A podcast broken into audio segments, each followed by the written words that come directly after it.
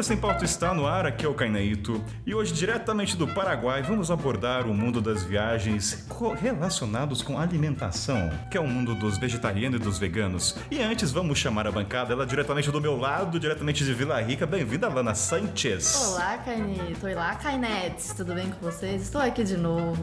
Tá preparada para ser co-host nesse programa? Um pouco ansiosa, um pouco nervosa, mas bora, vamos nessa, né? Bora. Então agora vamos diretamente para a cidade de Salto. Quem nasce em Salto é saltaense, ele é a pessoa mais bela, querida e simpática desse mundo. Bem-vindo, meu querido Rafael Dalacqua. É saltense, cara, não saltaense. Viu como é que ele, viu como é que ele é chato? Ele corrige, ele poderia deixar, não, Caína, deixa, mas ele faz questão, mas tudo bem, vai. Salve, galera.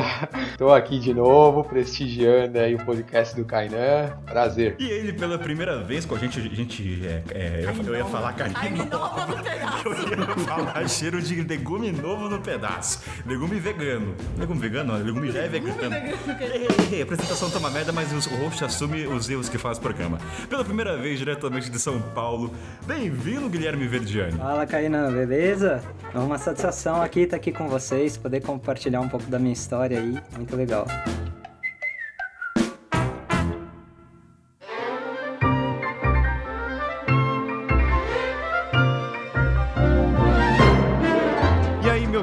Ouvintes, como estão todos? Espero que fisicamente e mentalmente tudo alinhado, tudo em ordem nesse caos que estamos passando. Vamos lá, vamos direto ao ponto com vocês. Deixa eu perguntar, você é de São Paulo, já comeu hambúrguer vegano? Então, Kainan aqui vai deixar uma indicação, porque o Gui, a qual vocês vão vir nessa bancada, a primeira vez que ele participa, foi uma sugestão até do João, que apareceu lá no encontro. Obrigado, João, pela indicação. Acertou em cheio. Pá! O Gui faz hambúrgueres veganos, né? E aí a gente tava conversando durante o programa, até fiz uma piadinha. E aí, conversando nos bastidores, falei assim, cara, vamos jogar pros ouvintes aí, né? Quem quiser comprar um hambúrguer vegano, quem tá na cidade de São Paulo, tá? Então, você fora do raio de São Paulo, Perímetro, infelizmente vai ter que ficar fora dessa. E aí é o seguinte, o Gui, né, tem lá o site, vou deixar tudo na descrição, tá, galera? Então é, é o verdevegan.com e lá tem os menus e aí tem o WhatsApp para contato com o Gui. E aí, se você chegar e falar, olha, cheguei aqui pelo podcast, tem desconto, fiz um alinhamento aí, Gui, vamos fazer, vamos dar um descontinho pra galera que chegar aí pelo podcast? Então, vai lá, pede um hambúrguer, fala, ó, vem pelo Mochileiro Sem Pauta, e aí te dá um desconto. E ó, vou ler aqui na frente para vocês as duas fotos que ele mandou no WhatsApp, que olha, eu vou te falar. Tá bonita a foto, viu? Ó, um aqui, ó, ó vou estar na descrição. Pô, os ingredientes aqui são, olha, as palavras são até bonitas. Ó, um é, um, é o Hare Burger, que ele é hambúrguer de lentilha com cogumelo fungo defumado, acompanhado com alface e pepino ao estilo oriental agridoce, baba ganoush, que aliás, baba ganoush é bom demais, e queijo de tremoço com curcuma e orégano. Então, esse é um, e olha só o segundo, que é o Alibaba, que é feito de grão de bico com tahine, acompanhado de espinafre com limão, tomate, cebola cara caramelizada e humus de ervilha verde. Então tá esses dois hambúrgueres, vai lá no menu, experimenta. Ainda não tive a chance porque eu não estou em São Paulo, mas você ouvinte pede lá, fala que veio pro mochileiro, ganha desconto. E ele pediu até, conversando com ele, ele pediu para avisar que nesse dia 10 de abril de 2022 vai ter o encontro vegano que acontece lá no Vila Mariana. E aí o Gui vai estar tá lá, vai vender também os produtos. Tem um Instagram também desse evento, que é o Encontro Vegano. Então, se você estiver em São Paulo, próximo Vila Mariana, um dominguinho lá, aquele dia ensolarado, ou a famosa garoa, vai lá encontrar com o Gui, cara. Vai lá, tira uma foto e marca a gente. Vai lá, vai ser legal se alguém for lá encontrar, ou vir pelo mochileiro, comeu lá. E aí, se você comer hambúrguer, dá o selo de aprovação aí, fala que é bom, porque quando for para São Paulo eu vou querer. Segunda coisa, gente, história dos ouvintes, tô tomando de volta devagarzinho no meu devido tempo, porque eu sou sozinho, uma cabeça na edição, então podem enviar histórias pro kainan.twitter.gmail.com eu vou deixar também tudo na descrição, pode enviar história de amor, enviar história triste, a história que você lhe conver, achar que vale a pena partilhar, e o William Barro estará junto comigo. E também falar da nossa querida parceira Curtulo que está com a gente aí, sorteando equipamentos, itens para os nossos assinantes. Então, se você, aliás, não é assinante, vai lá no Catarse, entra lá, abdica de uma cerveja de 600 e um cafezinho e vem participar desse grupo maravilhoso do Telegram. Que além de você estar apoiando esse podcast ao qual ouve e que você julga se agrega ou não para sua vida, você faz atingir a meta que está quase acabando primeiro. Falta pouco, gente. E o Kainan consegue terceirizar a edição. Essa é a minha meta de vida agora. Terceirizar a desse podcast para ter mais tempo para produzir mais pauta. E além de você assinar, você também tem a parte que eu acho que é o principal, você conhece pessoas do Brasil inteiro e cria-se uma comunidade maravilhosa que eu acho que é isso que vale a pena no grupo. Assim, claro, tem um sorteio, tem outras coisas, mas acho que você conhecer a galera, pô, vou pro Nordeste, vou pro Sudeste, conhece alguém, isso, isso não tem preço. Então é uma comunidade muito acolhedora lá. E se você quiser saber, vai lá assinar que tá na descrição. E aí, junto com os produtos da Curto, a gente sorteia, como livros também. E a Curto, galera, para quem não sabe, ela tem garantia vitalícia para as mochilas. Então, se você quiser dar um upgrade ou dar o primeiro passo já com o pé direito, não precisa ser com o esquerdo, vai lá na Curto, vê as mochilas. Então, assim, se deu um defeitinho, alguma coisa, manda lá que eles consertam. Ah, mas Kainan, meu cachorro mordeu e eu, eu que fui o culpado pelo desastre da minha mochila. Eles reparam também, claro que tem um custo, mas você não precisa descartar a sua mochila. Então, sei lá, você derrubou óleo, pegou fogo, sabe, sei lá o que Manda lá que eles fazem um orçamentinho, então assim você recupera sempre. Então é pro resto da vida. Quem sabe passa até pro seu filhinho, pro seu neto, dá um nome, né? Daí chama, sei lá, Mochila Júnior, Júnior 2. Piadinha ruim, né? Mas a gente faz o que pode, não é mesmo, gente? Eu acho que então esses são os recados. Vai lá então pedir um hambúrguer pelo Gui. Fala que veio do podcast e ganha um desconto. Na Curto. Ah, e na Curto também tem desconto, né? O, o Carnes esquece de falar. MSP10, 10% de desconto para toda a linha de produto da Cultura no site. Então, fechado, gente. Assina lá o podcast, ajuda esse podcast a crescer. Kainan fala enrolado às vezes no jabá, mas é assim, tem que deixar assim mesmo. Um beijo para todo mundo, espero que curtam o programa.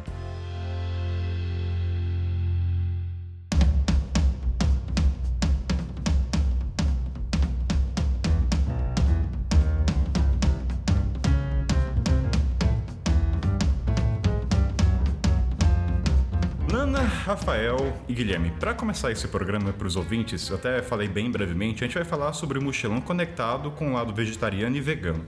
E para o ouvinte que não entende as características, eu queria que a gente falasse de uma forma sucinta o que caracteriza a alimentação vegetariana e o vegano para o ouvinte se situar antes de a gente começar a se aprofundar o mochilão conectado com essas coisas. Gui, se puder explicar pra gente, você que é um vegano, o que caracteriza né, a alimentação, o estilo, pra gente se situar aqui? Beleza, Kainan. Então, vou falar sobre o veganismo, ele além da alimentação é muito, tá muito relacionado com o estilo de vida, né, que preconiza que não haja nenhum tipo de sofrimento animal enquanto a gente faz qualquer tipo de atividade no dia a dia. Então, não só não se alimentar de animais, nem consumir nada de derivados, leite, manteiga, carnes, peixes, mas também não utilizar usar nada de origem animal na vestimenta, em produtos como lã, em meias, por exemplo, couro, pluma de, de animais, enfim. Essa é a definição do veganismo. É um estilo de vida que preconiza a igualdade animal, ou seja, não há nenhum tipo de exploração animal para se viver. Ou seja, toda vestimenta de mochilão, mochila, nada condiz de material animal. Nada. E o vegetarianismo da lá, o que, que contrapõe, né? Quais são as diferenças para a gente entender melhor essa sutileza? É uma coisa sutil, eu acho, para quem não entende muito. É, até o Gui acho que explicou de forma bem completa, né? Mas até como forma de disclaimer aqui por programa, usualmente as pessoas se referem a vegetariano quem não come carne, né? Mas ainda come leite, ovos, derivados, etc, né? E o vegano aquele que não come nada disso, né? Então o Gui acabou de dar o conceito certo de veganismo, né? O veganismo ele não é só sobre alimentação, ele também extrapola para outras é, esferas da vida, né? Seja de, de não usar cosméticos que testam em animais, né? De não patrocinar entretenimento com animais, etc. Várias outras coisas, não usar roupa, não usar couro, várias coisas. E o vegetarianismo, ele é assim, se você não come nada de origem animal, teoricamente você era vegetariano. Mas comumente as pessoas chamam quem não come carne, mas ainda come os derivados de vegetariano, e chama de vegano quem não come nada de origem animal, né? Só para assim, feito o disclaimer disclaimer, né, dada a explicação do Gui certinha, aqui para o programa, para não confundir, a gente vai manter essa mesma nomenclatura. Então, como a gente vai abordar só o tema alimentação, quando a gente falar vegetariana, a gente está falando uma pessoa que come ainda derivados de leite, né, ovos, etc., que é meu caso. E quando a gente falar vegano, a gente vai estar se referindo a alguém que não come nada de origem animal, que é o caso do Gui. Mas sempre lembrando que o veganismo é algo muito mais complexo, muito maior do que só alimentação. Exatamente. Obrigado pelo seu disclaimer. Eu sempre vou no programa referir ao Gui vegano para os ouvintes lembrarem que o Gui é vegano e o Rafael vegetariano. Então vou falar várias vezes para fixar. E assim, também para compor a bancada, já sabem então que o Gui é o vegano, o Rafael é vegetariano. Eu, no caso, eu fui vegetariano numa época, mas aí a gente vai trazer isso do, do decorrer do programa. Eu falo brincando, mas eu falo assim, eu sou flex vegetariano. Não existe, tá? Isso aqui é uma criação minha só pra, às vezes, explicar o que, que acontece na estrada. Mas eu tento evitar, mas com decorrer a gente vai trazer. E a Lana também, o que, que você considera?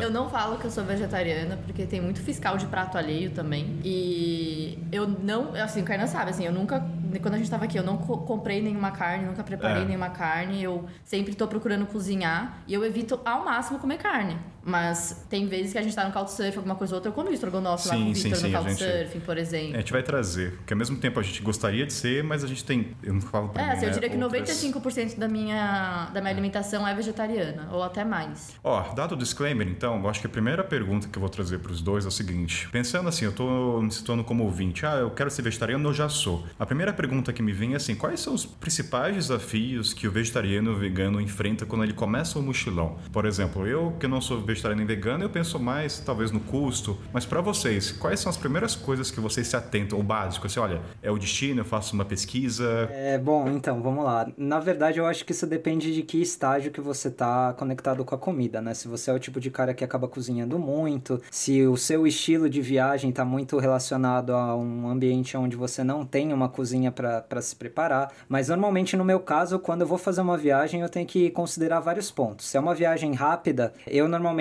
verifico se tem alguma opção para comer na rua. Mas se eu vou ficar bastante tempo em um lugar, eu já verifico se tem um lugar fixo para eu poder cozinhar. É importante sim saber onde tem legumes, verduras, diria eu, né? Ainda mais no caso de que se você faça uma viagem que não seja simplesmente um turismo na cidade, urbano. É, no meu caso, né? Eu viajei algum tempo pela América Latina para fazer montanhismo e trilhas. Então eu viajava com meu fogareiro e no, no meu caso sim era importante ter alguns tipos de alimentos. Mas eu diria que de maneira geral é sempre importante saber quais são as opções de verduras. Logo que você vai no mercado, você acaba dando uma olhada nas opções. Mas eu eu diria que não ficaria na minha prioridade escolher um destino ou não se ele é amigável ou não para veganos. Eu geralmente me viro na hora que eu vou para um país, entendeu? Acho que partindo do princípio que você cozinha, se você vai, enfim, você já tá viajando, você tem essa questão de que você na alimentação tem essas necessidades, você já vai se atentar mais a cozinhar do que uma pessoa, por exemplo, que é carnívora. Com certeza. Sim. Que vai ter opções mais rápidas na rua. Se atentar à estrutura, né? No caso, até a gente vai falar o que eles carregam na mochila, é, né? Mas então... assim, uma pessoa que não cozinha e quer ter também esse estilo de vida, né? Esse estilo é, de, de, alimentação, é muito difícil. Eu acho que as duas Vai ter mais dificuldade. É complexo. Realmente é mais difícil. Vai, vai, ficar, vai acabar comendo muita besteira, sabe? Porque assim, você acha, puta, bateu uma fome, ah, você vai comer uma, um salgadinho, uma batata ali, uma Ruffles, entendeu? Você acha em qualquer lugar, né? Então, você, é, eu concordo com o Gui assim 100%, acho que depende muito é, eu nunca defini também meus destinos assim baseado nisso e depende muito assim de quanto se você já está acostumado ou não com esse tipo de desafio, né? Porque no limite só vai ser o tanto de perrengue que você acaba passando, entendeu? Mas é, eu nunca deixei de ir num lugar assim, porque, puta, ali deve ser. A gente vai contar no decorrer do programa aí e tal, mas teve destinos que, durante a minha viagem, teve destinos que eu sabia que ia ser um desafio, de fato foi um desafio, cara, mas no limite, sei lá, fiquei comendo macarrão uma semana, entendeu? Porque não tinha o que fazer, entendeu? Rafael, deixa eu puxar. Você falou que você sabia que um destino já ia ser difícil. Você pode falar qual o país e por que, que você sabia que ia ser Mongólia, difícil? Mongólia, por exemplo. É, é, difícil porque é o, é o, país considerado assim, um dos países mais frios do ano e ele tem um, um, não só um clima, um clima, mas como uma vegetação desértica, né, cara? Então, a cultura do país como um todo, fora que eles são é, metade do país ainda vive como nômades, entendeu? E aí, então, o que, que os caras têm? São nômades, tem os rebanhos deles, lá, de cinco tipos principais de animais ali: boi, ovelha, camelo, sei lá, não lembro outro dois, um outro lá que parece uma vaca também. E cara, e é isso, eles ficam lá criando o rebanho deles, mal tem pasto para os bichos comer direito, comem assim grãos, alguma coisa, e a hora que que eles, eles pegam o rebanho e mudam, entendeu? Então não tem plantação, cara. A plantação, o que eles têm lá de vegetais, basicamente, é batata e cenoura, que são coisas que estão embaixo da terra, entendeu? Porque você quase não tem vegetais lá, você não tem uma feira, assim, umas coisas pra você comprar, sabe? Então lá é muito carnívoro. E assim, e na época que eu tava na Mongólia, é... não, eu já não tava mais vegano na época, né, cara? Ou eu tava vegano ainda? Não, eu não estava mais vegano, cara. E lá mesmo, pra você vegano é muito difícil, cara, porque eles têm esse conceito do tipo, cria o rebanho deles, então eles tentam aproveitar, tipo, tudo, tudo do animal, assim, cara. Então, eles tomam leite de tudo que é tipo lá, cara. Leite tapete de... vai ser de pele, de cordeiro, tudo. É, não, tudo, vai... tudo que você imagina, assim, o cara, é, ele usa a cabeça do bicho lá para como lenha, entendeu, cara? Tudo, tudo que você, tudo que você imagina assim, eles usam lá do rebanho deles, tal, né? E aí, por exemplo, leite, porra, lá eu tomei leite de camelo, tomei leite de mula, tomei leite de, sabe, todas essas coisas, assim, porque você chegava lá nas tendas do deserto e era a primeira coisa que o cara te dava ali, entendeu? Mas, mas me tira uma dúvida. Você sabia que essas situações iam te ser apresentadas? Você fez uma pré-pesquisa ou, ou na hora você viu não, que não ia sabia ser- que era nesse nível. Eu sabia que ia ser difícil, que era um país muito carnívoro, cara. Isso eu já tinha, já tinha escutado falar. É, justamente por isso, né? Porque quase é muito difícil encontrar vegetais lá mesmo. E fora isso, grande parte você viaja acampando lá, né? E eu, ao contrário do guia, eu não tava assim cheio de equipamento, essas coisas. Apesar que quando na, na, na Mongólia, até que era em grupo e tal, a gente tinha as coisas para ficar cozinhando e tal. Enquanto eu tava acampando, eu comi uma semana de macarrão, cara. Uma semana de macarrão os dois primeiros dias que eu ainda falei, ah, vou levar aqui uma latinha de ervilha, né, uma latinha de feijão, etc. Misturei ali e tal. Mas fora isso, cara, quando eu encontrava algum lugar para comprar, eu comprava uns ovos, aí quebrava ali no meio do macarrão também, só para ter uma proteína, sabe? E nesse aspecto, puxando aqui agora pro Gui, está- você estava falando do desafio, vocês falaram até do cozinhar. Se eu chego para vocês e eu quero, eu já sou vegetariano, eu nunca fiz um mochilão, vocês diriam que saber cozinhar é uma das coisas primordiais para você se manter vegetariano na estrada, então? Bom, na minha opinião, sendo vegetariano, não. E aí eu posso usar até meu exemplo pessoal. Até mesmo antes de fazer alguma grande viagem, eu não cozinhava nada, cara. Agora eu trabalho com gastronomia vegana, mas até meus 21 anos de idade eu não fazia nada em casa, né? Típica criança cri- criada em apartamento, minha mãe cozinhava para toda a família e não sabia fazer absolutamente nada. Aí minha primeira viagem foi para Austrália, onde eu fiquei um ano, eu aprendi a cozinhar uma coisa aqui, outra ali, mas assim, eu me virava muito bem em lugares que eu não tinha condição, assim. Era uma coisa muito simples. Agora, Como vegetariano. como vegetariano. Agora, como vegano, de fato, o meu veganismo tá ligado à minha transição até de, de profissão, por assim dizer, né? Porque eu comecei a querer substituir os derivados de animais, até mesmo em casa, antes mesmo de viajar. Manteiga, queijo, né? Sempre fui criado com bastante laticínio. E aí eu comecei a pesquisar umas coisas na internet. Esse é o meu caso particular, tá? É, na- é, eu diria que o veganismo melhorou, se desenvolveu muito em alguns lugares, é, sobretudo do Brasil nos últimos anos, tem crescido cada vez mais ao ano. E, tipo, Naquela época não encontrava com facilidade produtos e também às vezes ele tá fora de mão financeiramente, né? Muito caro. Então aí eu comecei a pesquisar na internet umas receitas e ficou muito mais viável para mim, porque comecei a transformar a dieta e até que ficou algo natural. Talvez para uma pessoa que não tem o hábito de cozinhar, não sei como seria, mas realmente faz diferença. Acho que até o tempo também, né? Porque tem um tempo de cozinha que é, é dedicado na quando tá se preparando, por exemplo. Se eu quiser fazer um macarrão com molho branco, eu vou ter que pegar a castanha e preparar a castanha, né? Deixar ela amolecendo, bater a castanha. Então é um tempo de preparo que nem todas as pessoas também têm. É, eu, acho que esse é um contraste, né, do, do vegano vegetariano. O tempo dedicado para cozinha, eu acho que assim, para a maioria dos nossos seres que comem carne e tudo mais, é para ter energia e seguir estrada. A não ser que você seja um cozinheiro, mas é- são poucos os cozinheiros mochileiros. Então acho que esse é o contraste, né? Eu acho que a atenção ao preparo, ao aos, aos temperos até por si como um todo, ele é mais atencioso do que a gente. Maioria, eu acho que esse é, que eu acho que a nossa relação com a comida também, pelo menos eu vou dizer por mim, né? É, eu não comia carne vermelha, né? Carne de porco e carne de vaca desde que eu sou criança, porque eu não gosto do gosto. Então, sim, eu não gosto de picanha, eu não gosto de churrasco, nunca gostei. Então, pra mim foi fácil também, digamos assim, largar a carne, não já gostando de- desses dois tipos que no Brasil é muito comum. Mas eu parei de comer frango e peixe também por um tempo, antes de viajar, e também agora eu evito ao máximo, porque eu tenho um síndrome do intestino irritável que eu desenvolvi é, no meu último trabalho CLT. Então, comer esses tipos de carne também me fazem mal. Então, por isso que eu também tenho que diminuir muito. Assim como farinha, assim como frituras, cervejas e outras coisas eu tenho que diminuir. Só que eu comecei a olhar a comida, depois da síndrome do intestino irritável, como nutrientes. Então, por exemplo, o que eu tenho aqui no meu prato? Se eu tenho arroz, feijão, cenoura, beterraba, alface, vou ter ervilha. O que, que eu tenho de nutrientes nesse prato para compor? Tem um grão de bico. Tá, tá. Aqui eu tenho proteína, aqui eu tenho ferro, aqui eu tenho carboidrato, aqui eu tenho fibra. Que é uma relação, bom, vou dizer pelo Richard, meu namorado, que ele é carnívoro e pra ele é uma questão de sobrevivência. Eu vou comer porque eu tô com fome e é isso. Então ele não para pra ter essa relação com a comida de nu- nutricional, sabe? De como que eu estou me nutrindo. Porque, foda-se, não é mesmo pra ele? Amor, te amo, tá? Mas é isso. Suco é de quê? Capim santo com limão. Adoro esses sucos veganos. Tem suco com carne? Não. Respondendo sua pergunta, né, se é primordial saber cozinhar tal, eu diria assim, não, mas é altamente necessário, entendeu, cara? Tipo, ajuda muito, assim. Eu, por exemplo, falava que eu fazia em regras gerais na trip, né? Só fazendo um segundo disclaimer aqui, né, cara? Eu falei ali na, na outra parte, ah, eu ainda tava vegano, porque até então eu seguia uma dieta de vegetariano estrito, né, e também várias coisas do aspectos vegano na minha vida antes de viajar, também não usava couro, não comprava produtos testados em animais, etc. Mas aí quando eu comecei a viajar, eu era considerava vegano, mas depois de três meses eu voltei a comer derivados e ovos, justamente pela dificuldade que eu encontrei na estrada, né? Não é eu gosto de falar isso, não é impossível se manter vegano, mas é difícil e para mim tava, eu considerei que eu tava comendo muito mal, etc e eu voltei a comer derivados, né? Principalmente ovo, que é uma proteína muito fácil de carregar, né? De comer ali no dia a dia, que eu encontrava em qualquer lugar. E aí eu voltei a comer durante a viagem, né? Mas o que, que eu fazia assim? Mas eu sempre segui o pensamento assim: sempre que eu tenho a opção de comer de forma vegana, eu vou optar por isso, entendeu?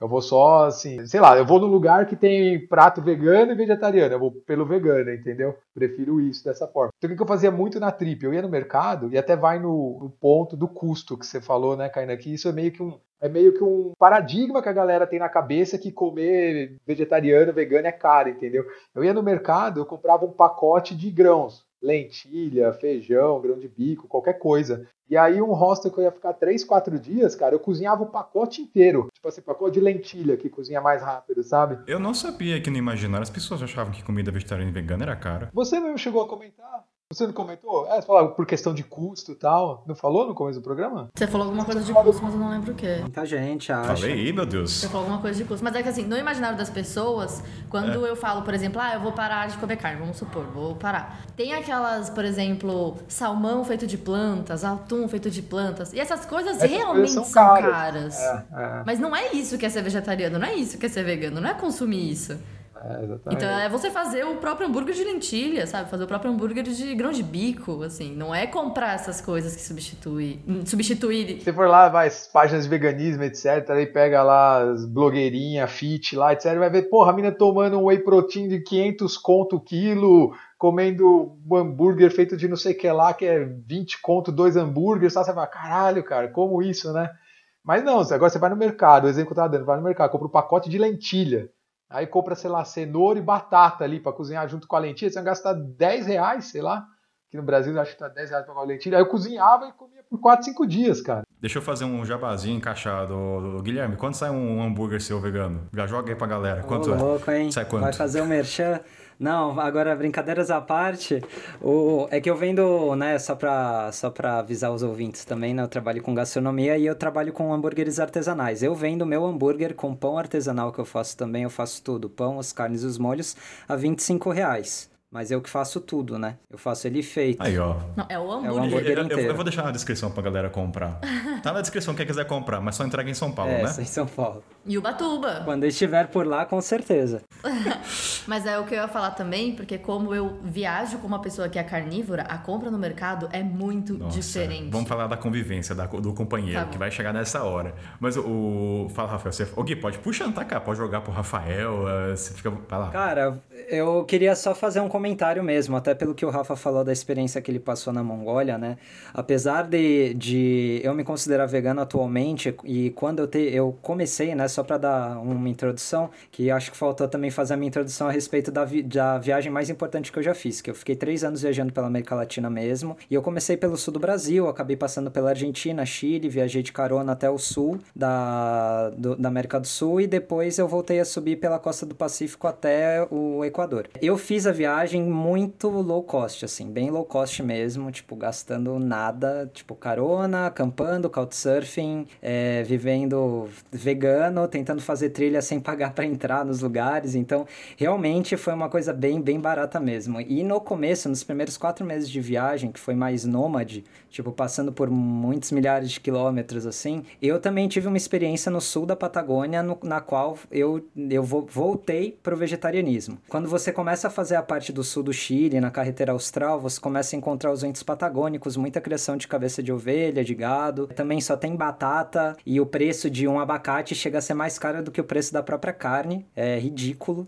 Sério, tipo uma manga que custa, sei lá, 4 litros de leite no deserto do Atacama. Então, assim, você tem que encontrar os lugares certos para poder fazer as compras, além de que tudo é extremamente caro. Então, é, lá naquela região, eu acabei aceitando no, dos meus couchsurfers e pessoas que me recebiam a questão dos derivados. Isso foi por mais ou menos um mês. É, eu também já estava numa situação de saúde bem deplorável, estava emagrecendo demais, estava é, pesando menos de 55 quilos e, tipo, fazendo trilha realmente não estava dando. Eu estava carregando 35 quilos de mala e assim... Gente, nem eu peso 55 quilos. É. 35? Nem eu peso. A gente vai falar da mala daqui a pouco, vai, vamos lá. Vamos... Não, é, mas é por causa do estilo de viagem, né? Mas só para falar, realmente eu estava precisando um pouco mais de sustância. Os meus almoços eram era arroz ervilha partida e abóbora, que eram as coisas mais baratas do Chile. É, eu comia no café da manhã pão com açúcar e pão com óleo. Então era tipo uma coisa ridícula. Não tinha alface. Você, vamos dizer, entre aspas, lutou até onde deu e viu que o,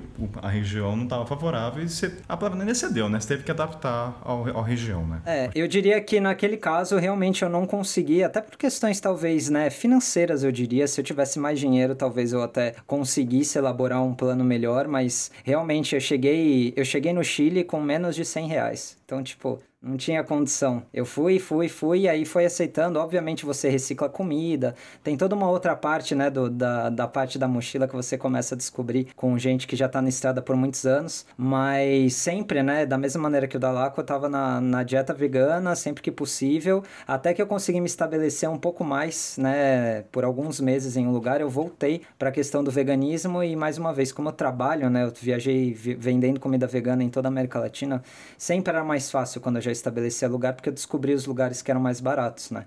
Então, acho que é importante dizer a questão temporal é muito importante e também a financeira. É, até, cara, só um último comentário. Eu não quero que as pessoas fiquem achando que eu tô dando desculpinha, usando de muleta tal, cara. Eu reconheço, eu reconheço que foi falta de força de vontade. Se eu quisesse, eu teria me mantido vegano, cara. Só ia ser mais difícil, entendeu? Mas não é impossível. De forma alguma, eu quero que fique a impressão de que é impossível se manter vegano numa viagem, entendeu? É difícil, mas não é impossível. Não é impossível. Cara. Parafraseando o Richard Oliveira, né, o namorado da Landa, não, ele, cada um sabe a batalha que escolhe. É, tanto, tipo, cada um sabe o peso que carrega na não, mochila. Tanto que depois virou falta de vergonha na cara, entendeu? Teve momentos que eu poderia estar vegano, mas eu tava, ah, tô na Itália, ah, vou mandar essa burrata aqui, tô comendo mesmo, tal, não sei o que. Meu, podia ter ficado vegano na Itália, entendeu? Então, assim, estou reconhecendo a minha, hipo... a minha hipocrisia e falta de vergonha na cara, cara. Nossa, fa fala de novo, Rafael, fala de novo, eu vou, vou salvar. Brincadeira. Replay. Ó, mas eu vou puxar então, aproveitando, da questão da mochila, né? A gente falou dos os primeiros desafios, né? Desde cozinhar e tudo mais. O outro aspecto do mochilão é o que a gente carrega e o peso que tem isso. O Gui, na pré-pauta, falou não sei quantos quilos, ele falou 35, eu não sei como. 35 é, um, é uma criança de 10 anos que está carregando.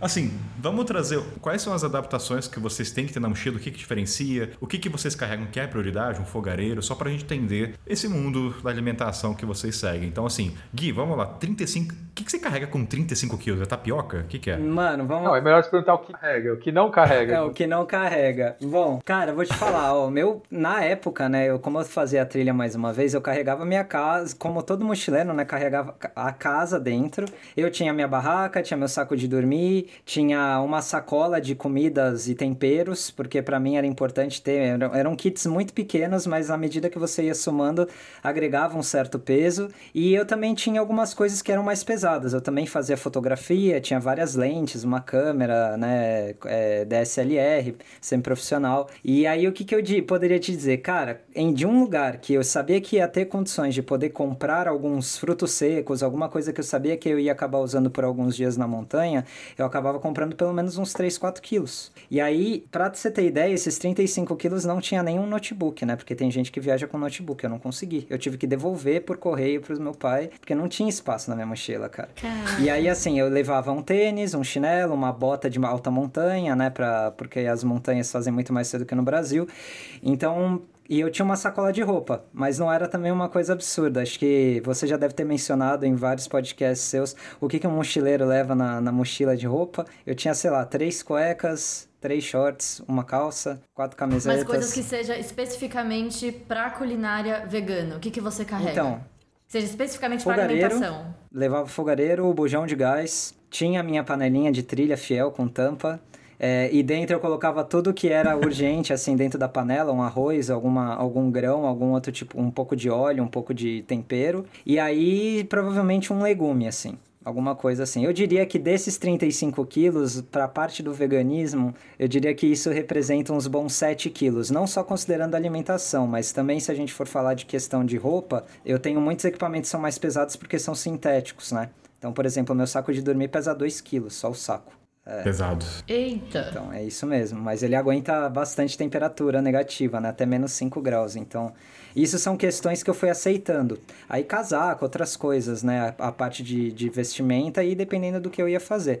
Mas, realmente, um 7... A, pode, pode colocar de 7 a 10 quilos relacionado à parte de alimentação. Ah, eu nunca fui de carregar muito equipamento, né? Porque como eu tava numa trip é, muito longa e ia ter momentos que eu não ia acampar ou etc. Então, em diversos momentos eu acabei comprando e vendendo equipamento, sabe? Comprando e vendendo, dependendo se eu ia, tipo, na Mongólia, ah, eu ia acampar, eu comprei a barraca lá tal. Aí eu vendi na Mongólia mesmo antes de ir pra China e por assim vai, né, cara?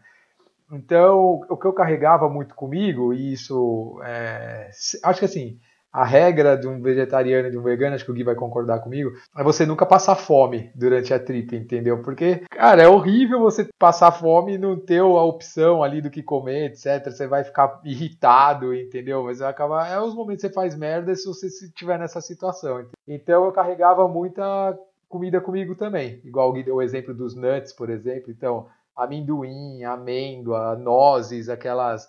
Na Ásia tem muito aquela é, chestnut, como é que chama em português? Avelã? Chestnut, não, é, é, é tipo aquela castanha portuguesa, sabe aquela que os caras fazem num panelão assim, fica cozido assim? Ah, acho que eu sei. Tipo um pinhão? Acho que é tipo aquela castanha portuguesa. É, é tipo um pinhão, mas ela é redondinha assim, sabe? Chama chestnut, que eles chamam. Então aquilo eu comprava sempre que eu achava, sempre carregava banana comigo. Depois que eu já estava comendo, eu sempre carregava ovos cozidos, entendeu? Porque, meu, é, aveia, aveia que acho que tinha 100% do tempo na minha mochila, sabe? Porque são coisas fáceis, você acha em qualquer lugar tal, né? Então, tipo, aveia, banana, ovos cozidos. Cara, ovo cozido, você cozinha, pode carregar por uns 5 dias com você, cara. Que o negócio não estraga, sabe? Não precisa pôr na geladeira nem nada, cara. Bom, eu comia, tô vivo. Não faz essa cara, Kainan. É, é, eu fiz uma cara aqui, mas o Rafael falou, mas beleza, quem sou pra julgar? Não, mas pode. me tira uma dúvida. Vocês estão então assim, até fazendo a pauta, eu vi que muita gente fala do kit primeiros socorros, né, que é a peça de amendoim, banana. Quando vocês vão fazer uma viagem de ônibus de longo prazo, então tudo isso já vem à tona. Você já deixa separado a castanha, que você sabe que a chance de encontrar uma comida vegetariana ou vegana numa abordagem de ônibus não vai ser tão fácil. Então tem um preparo na viagem de vocês aí que é já pra comida. Nossa, com certeza. Eu ia até mencionar um episódio que aconteceu comigo na, na Argentina, né? Eu já tinha comentado pra vocês enquanto a gente tava conversando antes do podcast que, cara, pra mim a Argentina, ela é um país assim, ela é capcioso pra vegano e vegetariano, porque, cara, tudo que você vai comprar na Argentina vai ter algum ingrediente de origem animal oculto ali. É só você ler os ingredientes, né? Isso também é uma coisa do dia a dia do veganismo. Se você não lê ingrediente, tipo alfajor, bolacha, tudo tem gordura de origem animal ou de vaca, né? Graça vacuna, que eles falam em espanhol, ou, ou graça suína de porco, né? E eu lembro que eu peguei um ônibus de Foz do Iguaçu, a primeira parte da viagem, eu, já eu nunca tinha feito viagem de carona, aí eu fui de Foz do Iguaçu até Mendoza, né, na Argentina, praticamente cruzando o país, já pertinho de Santiago. E, cara, foram quase um 24 horas de viagem, e aí, cara, eles falaram que ia ter comida no, no ônibus, aí, né, fomos surpreendidos novamente, não tinha nada de comida, e aí eles, no meio da viagem, antes de fazer uma parada para poder comprar algo, eles deram um alfajor. Aí, adivinha, né? O alfajor tinha gordura de vaca, mano. Eu olhei aquilo ali, cara, já fazia mais de 12 horas que eu não comia, eu tava passando mal. Aí eu fiquei puto quando eu olhei aquilo. Aí eu olhei, na época eu tava com uma outra, com, com minha antiga companheira, falei pra ela, cara, não vai rolar, mano, não vou comer. Porque, tipo, pra mim, sabendo assim, nesse momento, logo começando a viagem, eu falei, não tem condição. E aí eu não comi. Aí quando a gente fez uma parada, sei lá, deve ter comprado um salgadinho, qualquer coisa, entendeu? Mas foi uma lição que eu levei pro resto da viagem. Aí todas as outras viagens de busão, de caminhão, cara, eu comprava às vezes em algum lugar no Chile um abacatinho barato e um pão, passava abacate no pão, comia com sal, acabou. Aí eu comecei a me virar. Mas realmente é uma situação complicada. Eu teria que, eu tinha que pensar assim. Já passou por uma dessas também, Rafael?